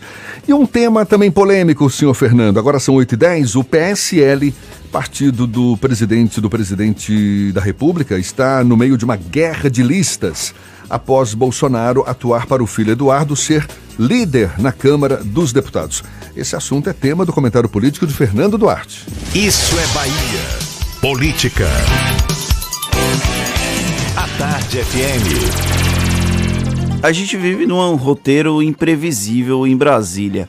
Ontem à noite, na verdade, ontem à tarde começaram a circular os rumores de que Eduardo Bolsonaro poderia ser líder do PSL na Câmara dos Deputados com interferência do próprio presidente da República, que olha só que coincidência, é o pai dele. Ah, não Olha diga. só.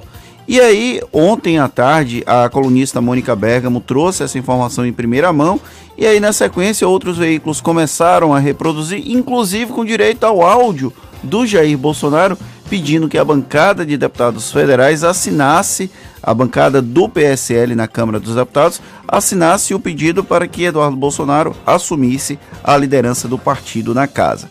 Aí quando vai no, no finalzinho da noite, o Eduardo Bolsonaro, junto com o líder do governo, o Major Vitor Hugo, o líder do governo na Câmara dos Deputados, eles apresentam uma lista com 27 assinaturas que transferem a liderança do PSL na Câmara dos Deputados do delegado Valdir para o Eduardo Bolsonaro.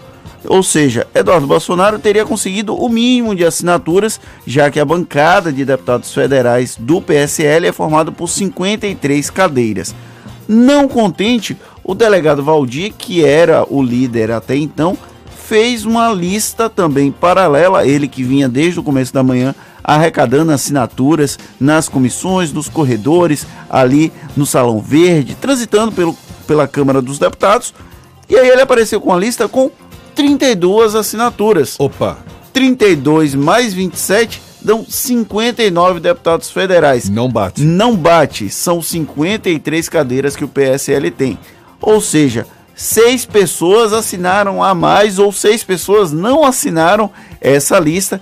A de Eduardo Bolsonaro já foi entregue no Tribunal Superior Eleitoral para a conferência das assinaturas e a lista do, do delegado Valdir está em processo de conferência. Aí a gente acha que terminou por aí, né? Não, a madrugada foi longa no PSL. O grupo de Eduardo Bolsonaro apresentou uma nova lista com 27 assinaturas, o mínimo exigido. Ou seja, o PSL está em disputa, em franca disputa na Câmara dos Deputados e engana-se quem acha que é apenas por conta da liderança. Isso passa também pela disputa pelo poder, pelo controle da legenda. O deputado federal Luciano Bivar, que foi alvo daquela operação da Polícia Federal as, na semana passada, ele é parte do grupo que é contrário a Eduardo Bolsonaro na liderança, justamente por conta dos embates entre o grupo de Jair Bolsonaro e o grupo do Luciano Bivar dentro do PSL.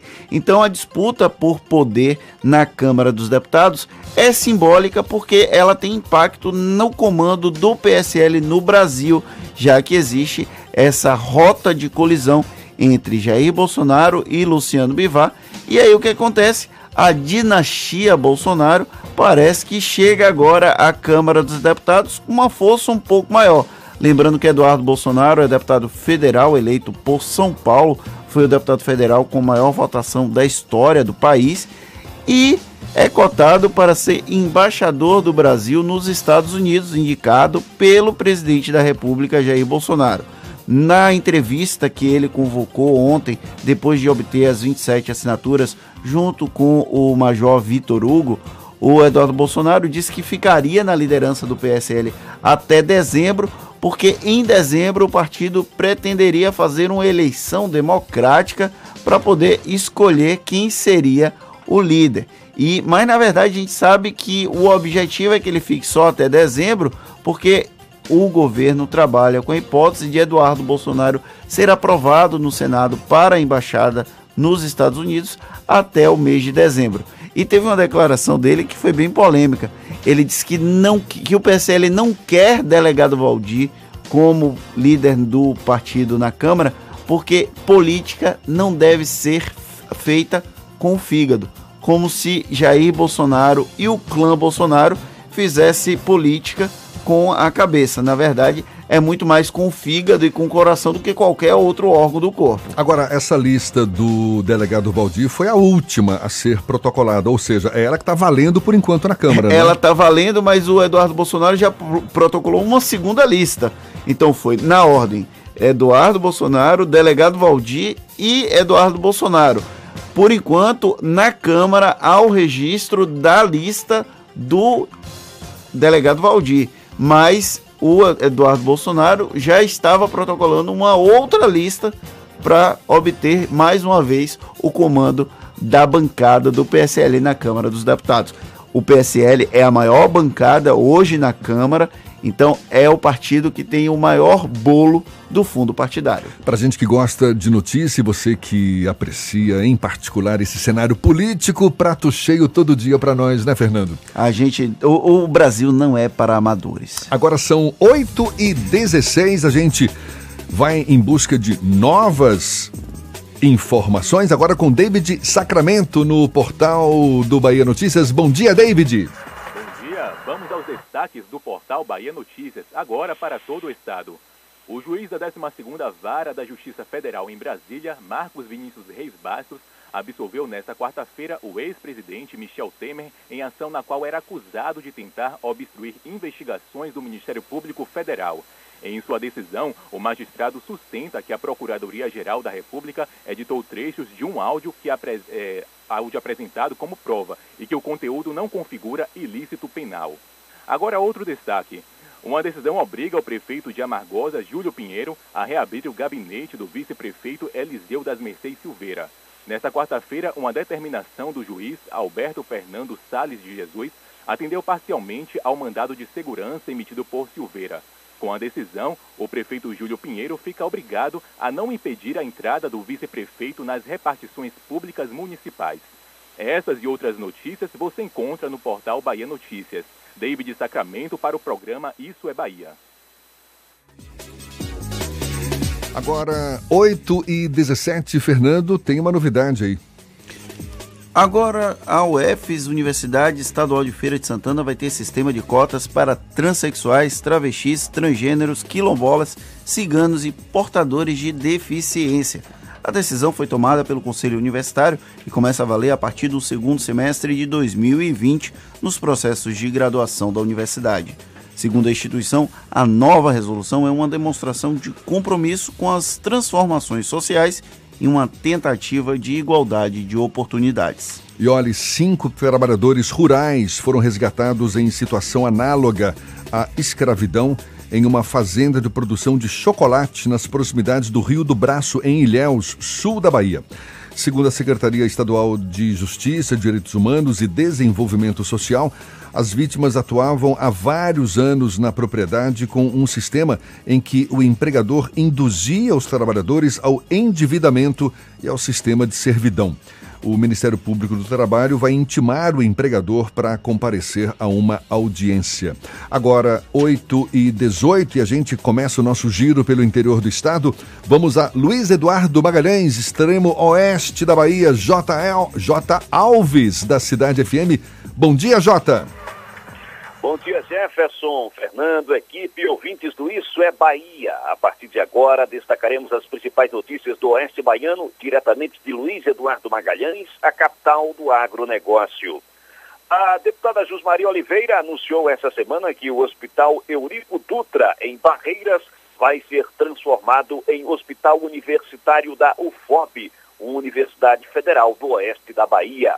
Fruto da cooperação entre os três entes federativos, a mudança proporcionará um grande ganho para a saúde de Barreiras e região oeste. Segundo a deputada Jusmari, a medida permitirá qualificar ainda mais o atendimento, dobrar o número de cirurgias, transformando a unidade em um moderno hospital universitário. A deputada também apresentou um projeto de lei na Assembleia Legislativa da Bahia que propõe mudar o nome do Hospital do Oeste para Hospital Santa Dulce dos Pobres Segundo a parlamentar, não se trata de questão religiosa, mas de reconhecimento e gratidão pela história de uma mulher que dedicou sua vida à caridade e ao amor ao próximo. Mudando de foco agora, vamos para a área policial. Homem morre em confronto com forças policiais em Luiz Eduardo Magalhães. Ontem, por volta das 14 horas, durante a operação conjunta das forças policiais, ao ser dada voz e abordagem, um homem suspeito da prática de diversos homicídios e que tinha em seu desfavor mandado de prisão temporária, efetuou disparo de arma de fogo contra as equipes que tomaram postura de segurança e revidaram a injusta agressão. O resistente foi alvejado e imediatamente socorrido à UPA de Luiz Eduardo Magalhães, onde foi constatado o seu óbito.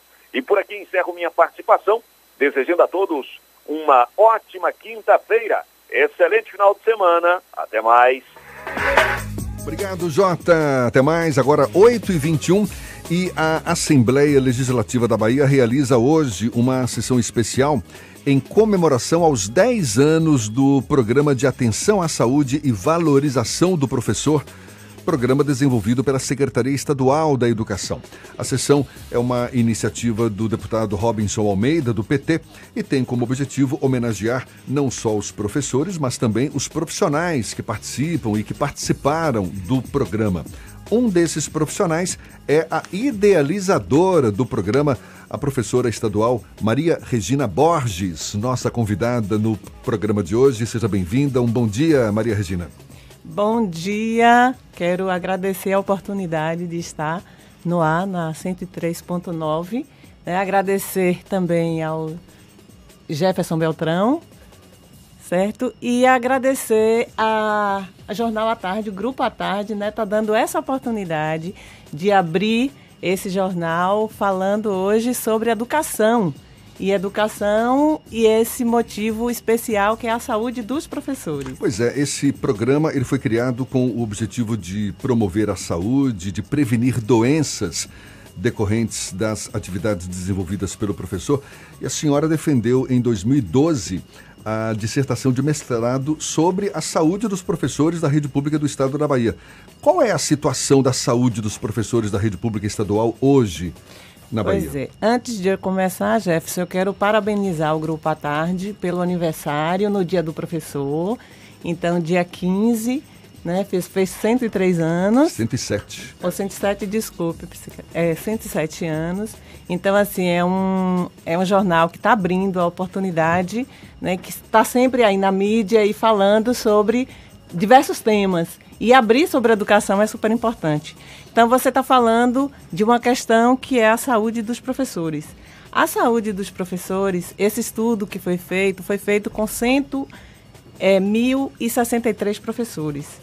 é, nós fizemos o levantamento das condições estruturais da escola, da, da saúde dele do ponto de vista orgânico, das relações interpessoais.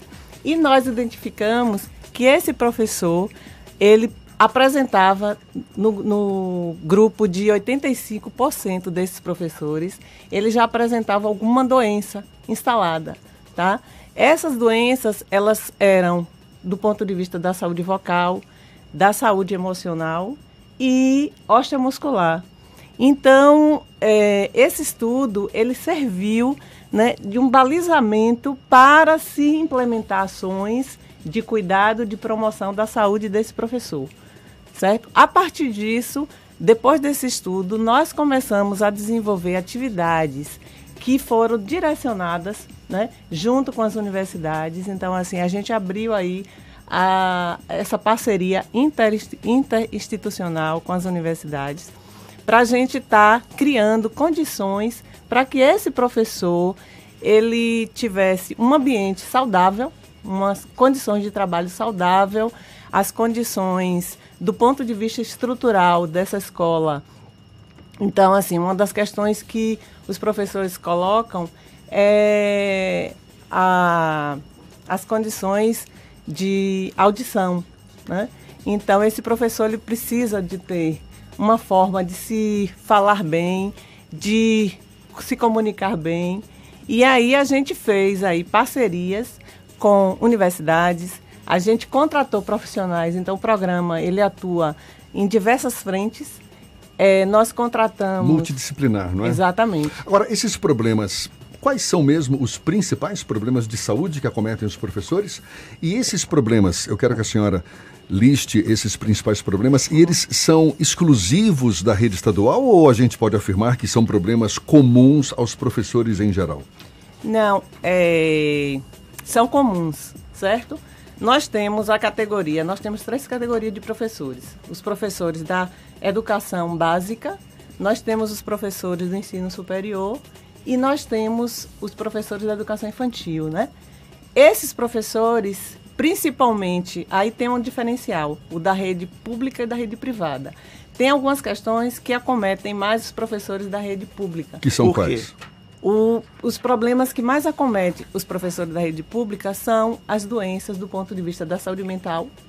Então, aí vem, a gente tem, né, é, os problemas do ponto de vista do transtorno psíquico, depressão, síndrome de pânico. E como o Fernando está perguntando, por quê? Por que essa realidade? Porque, assim, o professor, ele é, né, nós temos aí um profissional de excelente qualidade, que é, ele tem boa formação. Então, assim, né, na, na nossa pesquisa, a gente identificou que 68% desses professores, eles têm formação é, de graduação e 60% são especialistas. Então, você tem um profissional de boa qualidade de trabalho, mas nós temos que, que analisar do ponto de vista da estrutura da sociedade. Então, assim, você tem um público, o professor, o professor da rede pública, ele tem um público que são alunos que têm alta vulnerabilidade social, tá? Você é um, é um público extremamente heterogêneo, né? Mas isso é o que justifica a incidência de tantas, tantas doenças, doenças ocupacionais, a gente pode falar, não é? Exatamente, né? Então, assim, olha, a questão das doenças ocupacionais hoje, ela é muito discutida, por quê? Porque tem algumas que elas não são identificadas como doença ocupacional, tá? Então, é, existe aquelas doenças que você tem um nexo causal, então assim, para que você analise se o, se o professor ele tem uma doença ocupacional, você tem que analisar se ele é toda aquela condição do nexo causal. Mas é- então, a gente está querendo entender exatamente isso. Por que, que os professores estão sujeitos a tantas doenças, a tantos problemas de saúde? São as condições de trabalho que não são adequadas? É a carga horária muito, muito longa? É, enfim, o que, que justifica tanta incidência de doenças nessa classe trabalhadora? O que identifica, assim, eu vou falar das três doenças, mas primeiro eu vou falar das três, né? Então nós temos as doenças, foi dentro dos estudos, eu quero falar um pouquinho dos estudos que foram feitos.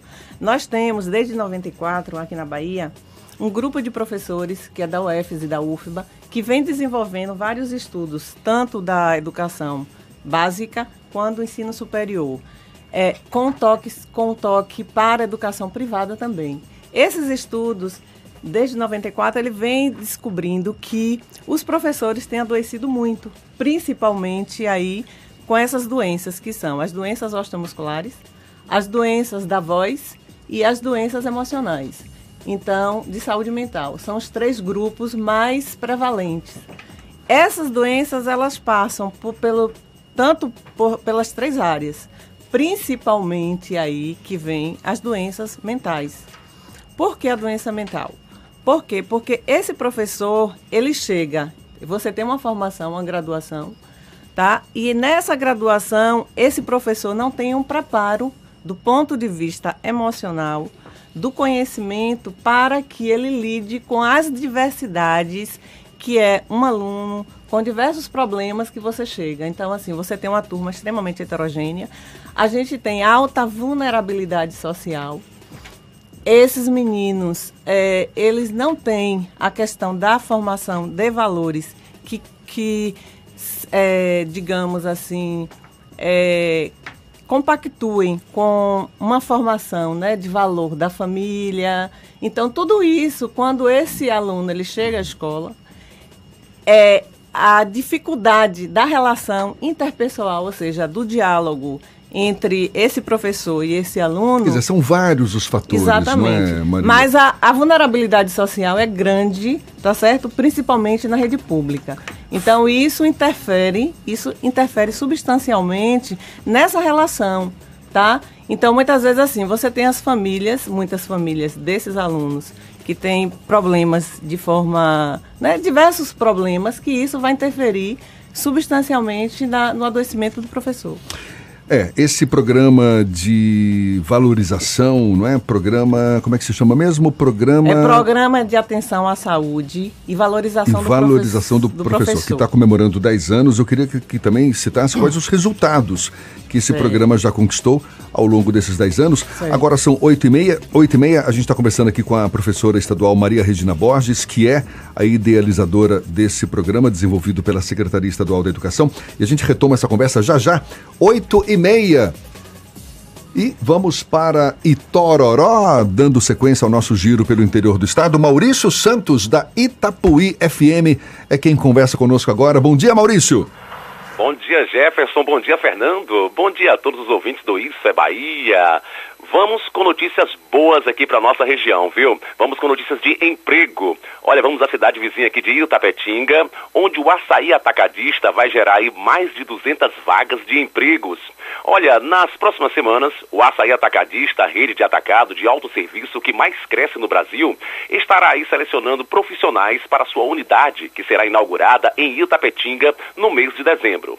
São mais de 200 vagas, incluindo posições para pessoas com deficiência para todos os setores da loja: operador de caixa, auxiliar de RH, cartazista, ah, empacotador, fiscal de prevenção, operador de empilhadeira, conferente, cozinheiro e nutricionista, entre outras.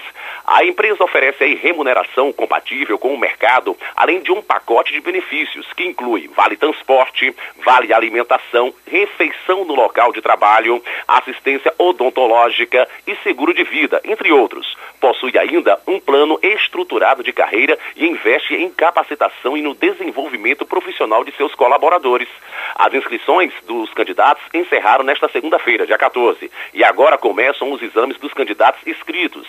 Nesta quinta-feira, hoje, dia 17, serão realizados aí teste dos candidatos com deficiência. Portanto, Jefferson, notícias boas aqui para nossa região, em especial aqui para a cidade de Itapetinga, tá? Aí foi notícias aqui da região sudoeste. Eu sou Maurício Santos da Rádio Itapuí FM aqui de Itororó, interior da Bahia, para o Isso é Bahia. Agora é com vocês, uma ótima quinta-feira e um bom dia a todos.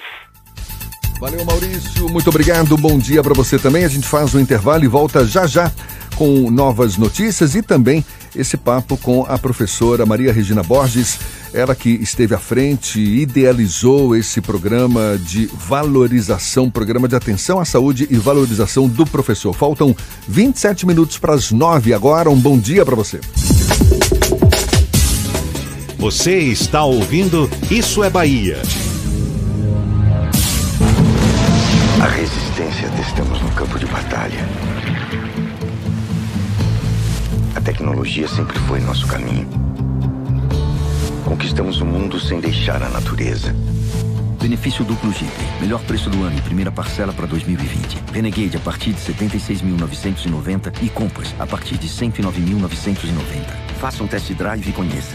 Consulte condições em ofertas.jeep.com.br. No trânsito, dê sentido. Você já tinha muitas razões para ser Team Black. Agora tem ainda mais com um super bônus. Além de diversão em dobro com 8 GB para assistir muitos vídeos, 8 GB de internet e redes sociais ilimitadas, você ganha mais 2 GB para usar como quiser por 12 meses. Tudo isso a partir de R$ 119,99 por mês. Vá a uma loja, traga o seu número para Tim e aproveite. Venha ser Tim Black. Saiba mais em tim.com.br. Homem mata pai e filha para dar golpe em compra de carro. Golpe de vendas de carro pela internet faz várias vítimas por dia no estado. Homem é morto em shopping center. Foi vítima de golpe de venda de carro. Os golpes na compra e venda de carros não param de fazer vítimas em todo o Brasil. Mas você pode evitar. Vai comprar ou vender um carro? Procure uma loja associada à Soveba. Acesse seminovogarantido.com.br. Se é a Soveba, é garantido. No trânsito, a vida vem primeiro. Mitsubishi só na Salvador Car. Avenida Barros Reis 44. Ligue 3044-1234. Mitsubishi só na Salvador Car. Quem olha já vê por todo lado em Camaçari. Trabalho tá barril dobrado. Quem mais precisa tem. Tem mais saúde tem. Tem mais asfalto tem. Tem mais creche tem. Olha que tem o gás que tem. Tem o BS tem. Tem novo fartamento tem. Campos e praças tem. Quem mais precisa tem. Bolsa social tem. Tem casa melhor tem. Tem mais cuidado. Imperdível. Toyota Day é na Terra Forte. Condições negociadas com a fábrica para zerar o estoque. Yaris 2020 XL Plus automático com bônus de 3 mil reais e PVA grátis e taxa zero. Quer mais? Etios com preço de nota fiscal de fábrica e primeira parcela só em janeiro de 2020. Lote especial somente nesta sexta e sábado. Não perca! Venha conhecer e fazer o test drive no novo Corolla 2020. Toyota Day é na Terra Forte. Paralela Lauro de Freitas e Magalhães Neto. É mais Toyota. O trânsito desse sentido à vida. A tarde FM.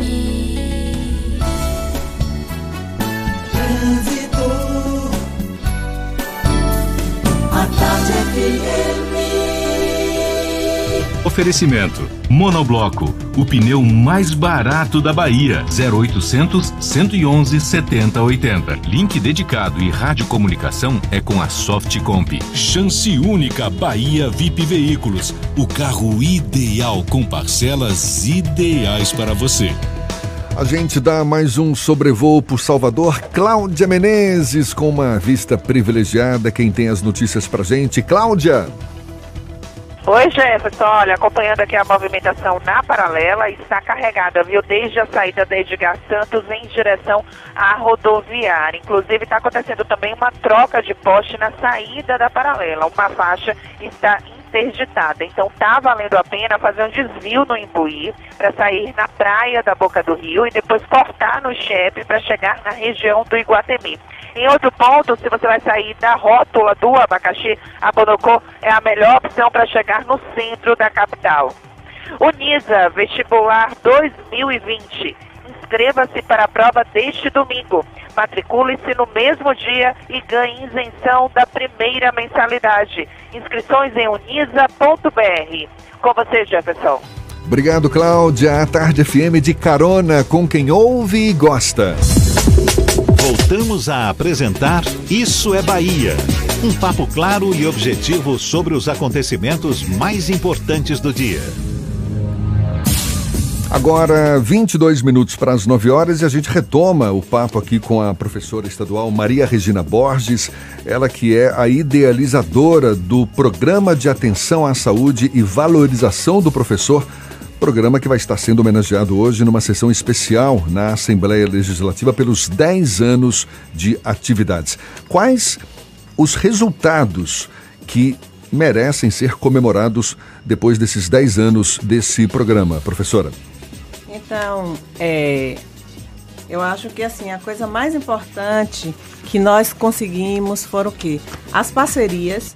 Então, nós conseguimos grandes parcerias com as, com as universidades, realizamos diversas pesquisas epidemiológicas com levantamentos né, do que adoece esse professor, das suas condições de trabalho, da parceria interinstitucional com as secretarias, né, a SAEB e outras secretarias de Estado. É, ele se tornou o programa uma referência em termos de cuidado e atenção com os profissionais da educação, a construção de relações mais próximas com essa escola. Então, assim, as nossas visitas, esse trabalho que nós levamos profissionais equipe multidisciplinares para as escolas, com fonoaudiólogo, psicólogo, fisioterapeuta, assistente social e nutricionistas. Então, levamos esses profissionais, por quê? Porque para que um professor ele dê uma boa aula, ele esteja bem, ele precisa de ser cuidado. Então, essa, é, esse feedback dos professores, quando nós chegamos para as escolas, eles, eles falavam assim: pela primeira vez existe algo que está se preocupando com a gente. Então, nós estamos sendo escutados. Que ninguém escuta. O professor fala, fala, fala, mas ninguém escuta. Nem então, os próprios isso, alunos, né, isso, professora? Exatamente. Eles têm uma dificuldade de ouvir.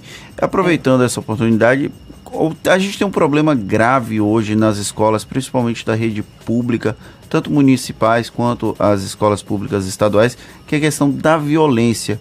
Os alunos é, não têm mais o respeito com o professor. É, a gente vê casos recorrentes na imprensa sobre esse problema.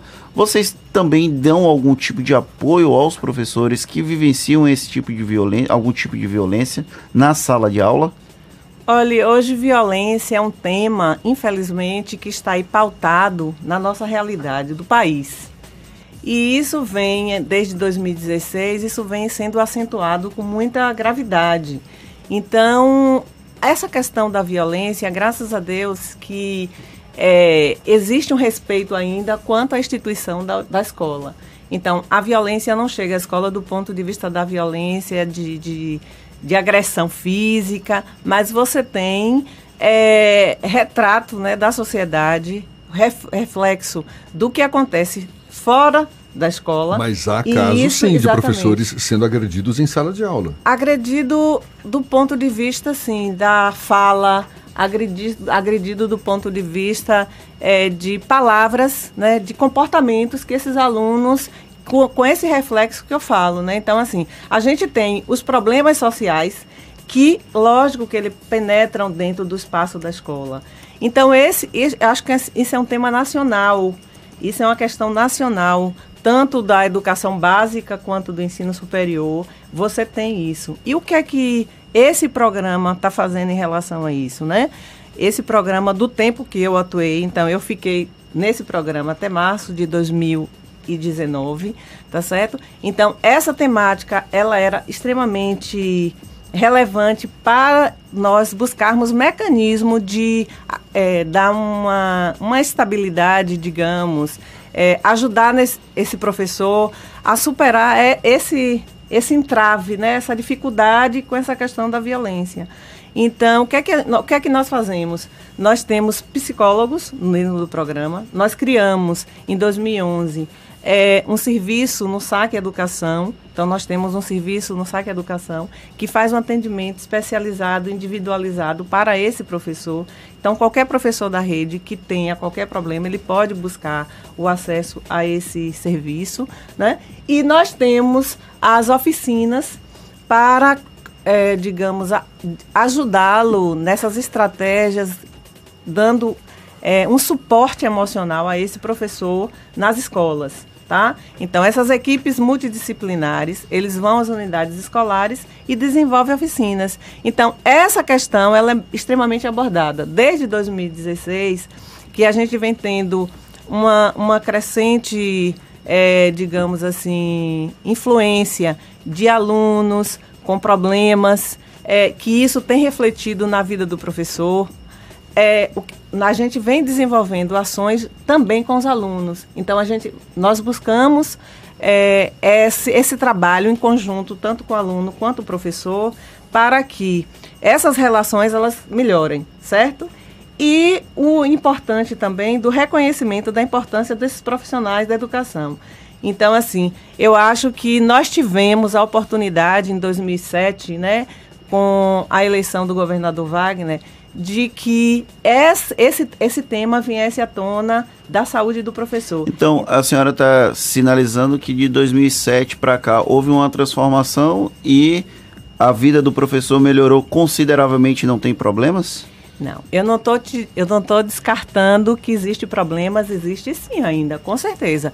Mas assim, houve uma melhora considerável, sim, porque assim, antes de 2007 nós não tínhamos nenhuma política dentro do estado que desse essa atenção, esse cuidado ao professor, certo? A partir de 2007, quando nós chegamos à, à Secretaria da Educação, fizemos um levantamento aí junto com a SAEB, que é a Junta Médica, é, a Superintendência de Recursos Humanos, nós fizemos o levantamento do grande índice de professores.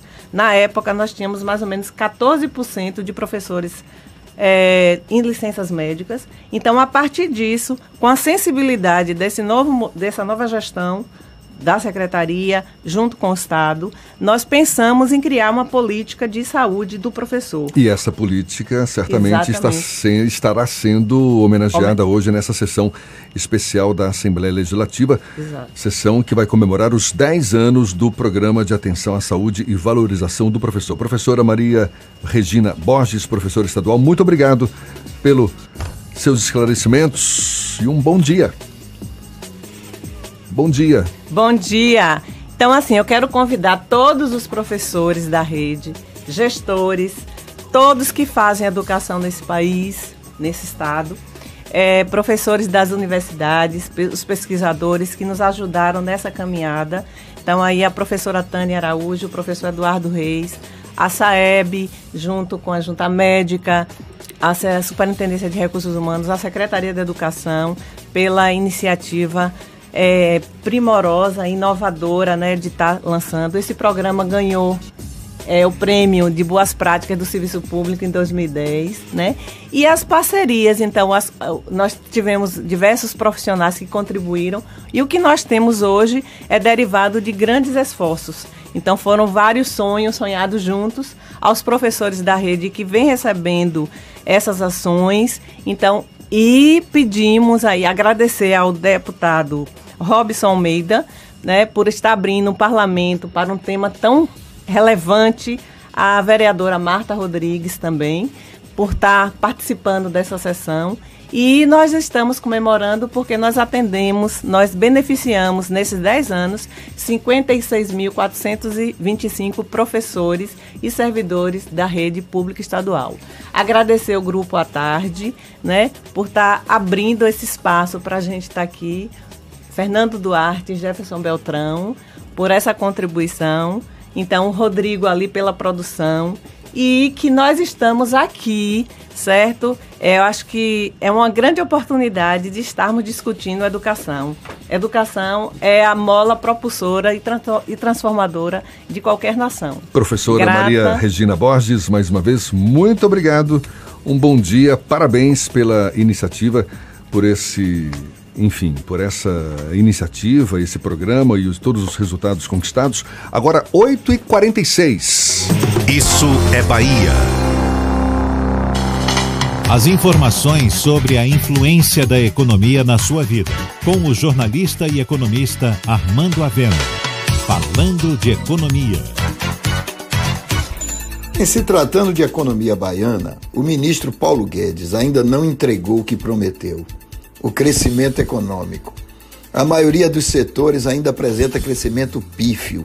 A indústria, por exemplo, caiu 3,1% entre janeiro e agosto de 2019, em comparação com o mesmo período do ano anterior. E as exportações, que tradicionalmente puxam a economia baiana para cima, caíram mais de 7%, por causa da guerra comercial entre Estados Unidos e China. E para completar, a agricultura, que é um setor que vem batendo recordes, vai registrar esse ano uma queda de pelo menos 10% na produção de grãos, por conta de problemas climáticos. No comércio varejista, as vendas estão crescendo pouco, quase nada, e o setor continua demitindo pessoal.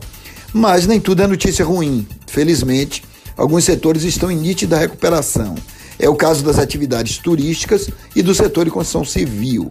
O volume das atividades turísticas na Bahia cresceu 2,3% entre janeiro e agosto. E a construção civil retomou as atividades e é o setor que mais gerou emprego nos oito primeiros meses deste ano.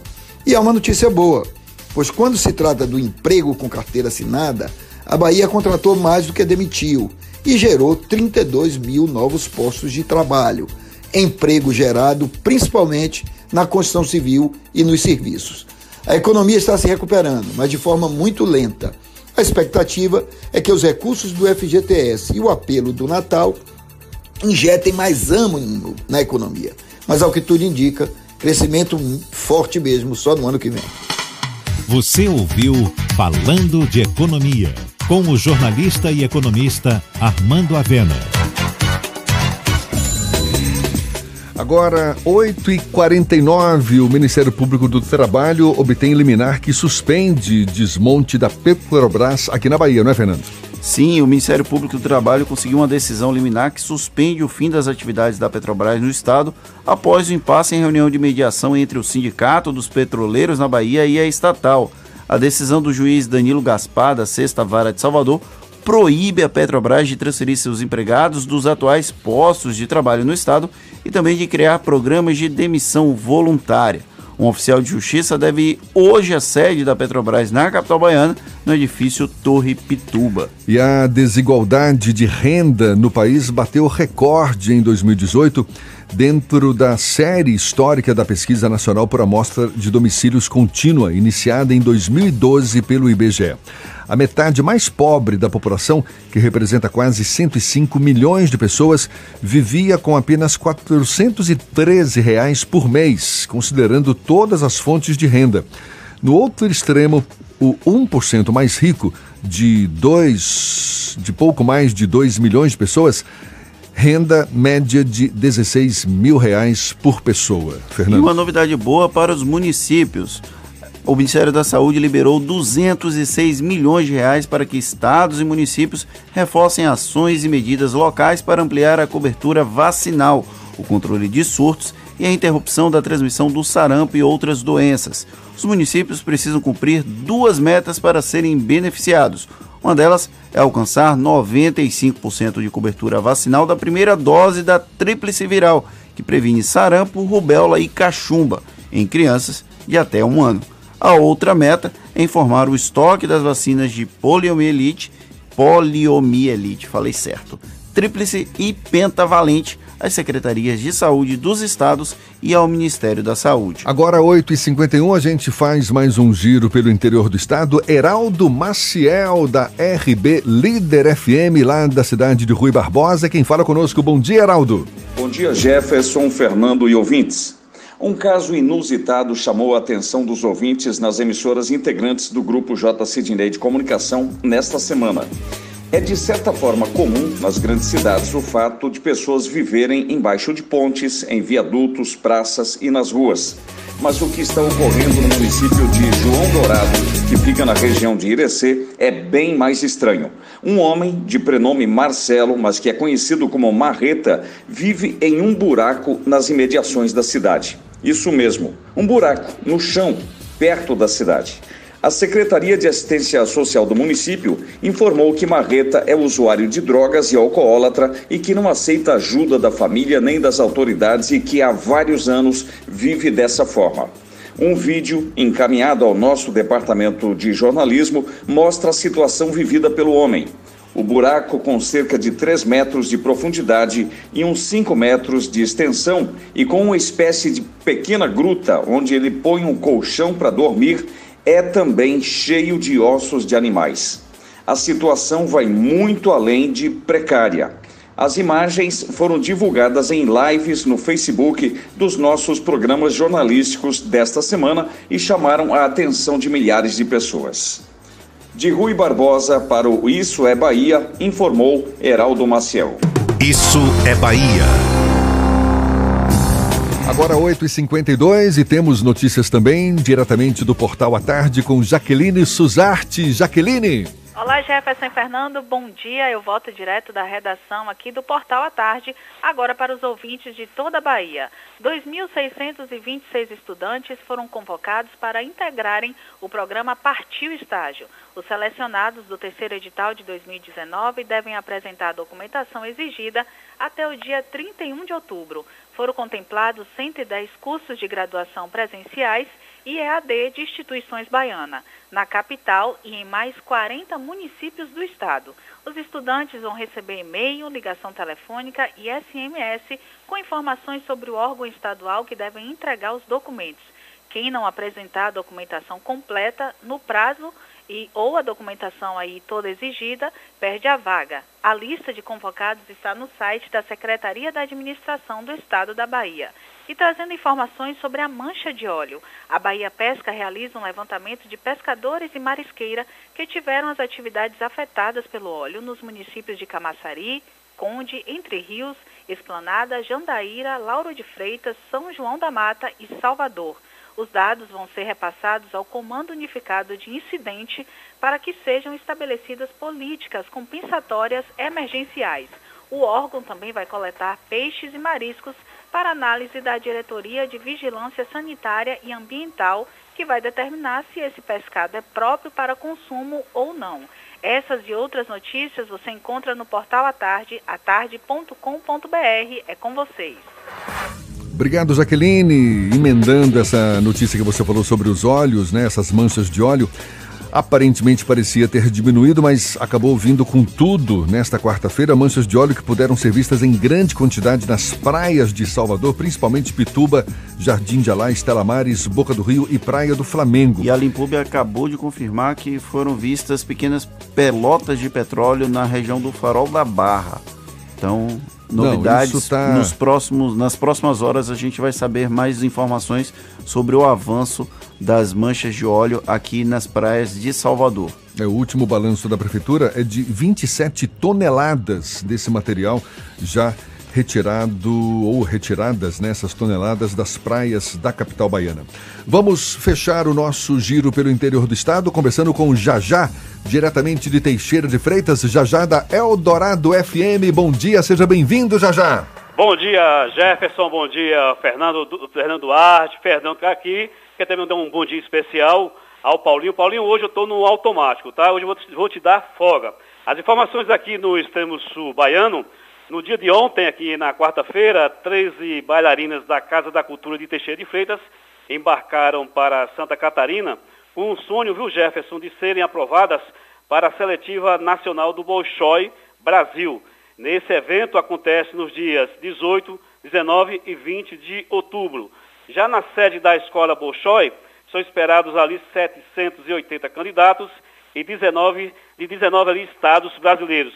Todos concorrem a uma bolsa de estudos na Escola do Teatro Bolshoi no Brasil. Lembrando, viu, Jefferson, que essas crianças, essas 13, essas 13 bailarinas, a maioria, a maioria delas são crianças teixeirenses, é, são de bairros periféricos. E fechando aqui a informação, uma informação negativa para a nossa região, a Polícia Civil de Nova Viçosa prendeu nesta semana o Ivanildo Inácio da Silva, de 27 anos de idade. O mesmo é acusado de abusar sexualmente de uma criança no distrito de Posto da Mata. Segundo informações do delegado Marco Antônio Neves, o acusado Ivanildo, ele teria abusado durante alguns meses de uma criança do sexo feminino do seu convívio social, que na época, em 2017, Jefferson, teria apenas sete anos de idade. Vai aqui alguns lembretes, viu, Jefferson, alguns cuidados que os, as famílias deveriam, tem, que ter com suas crianças, conversar com elas sobre as partes íntimas do corpo, explicar sobre os limites do corpo também é interessante,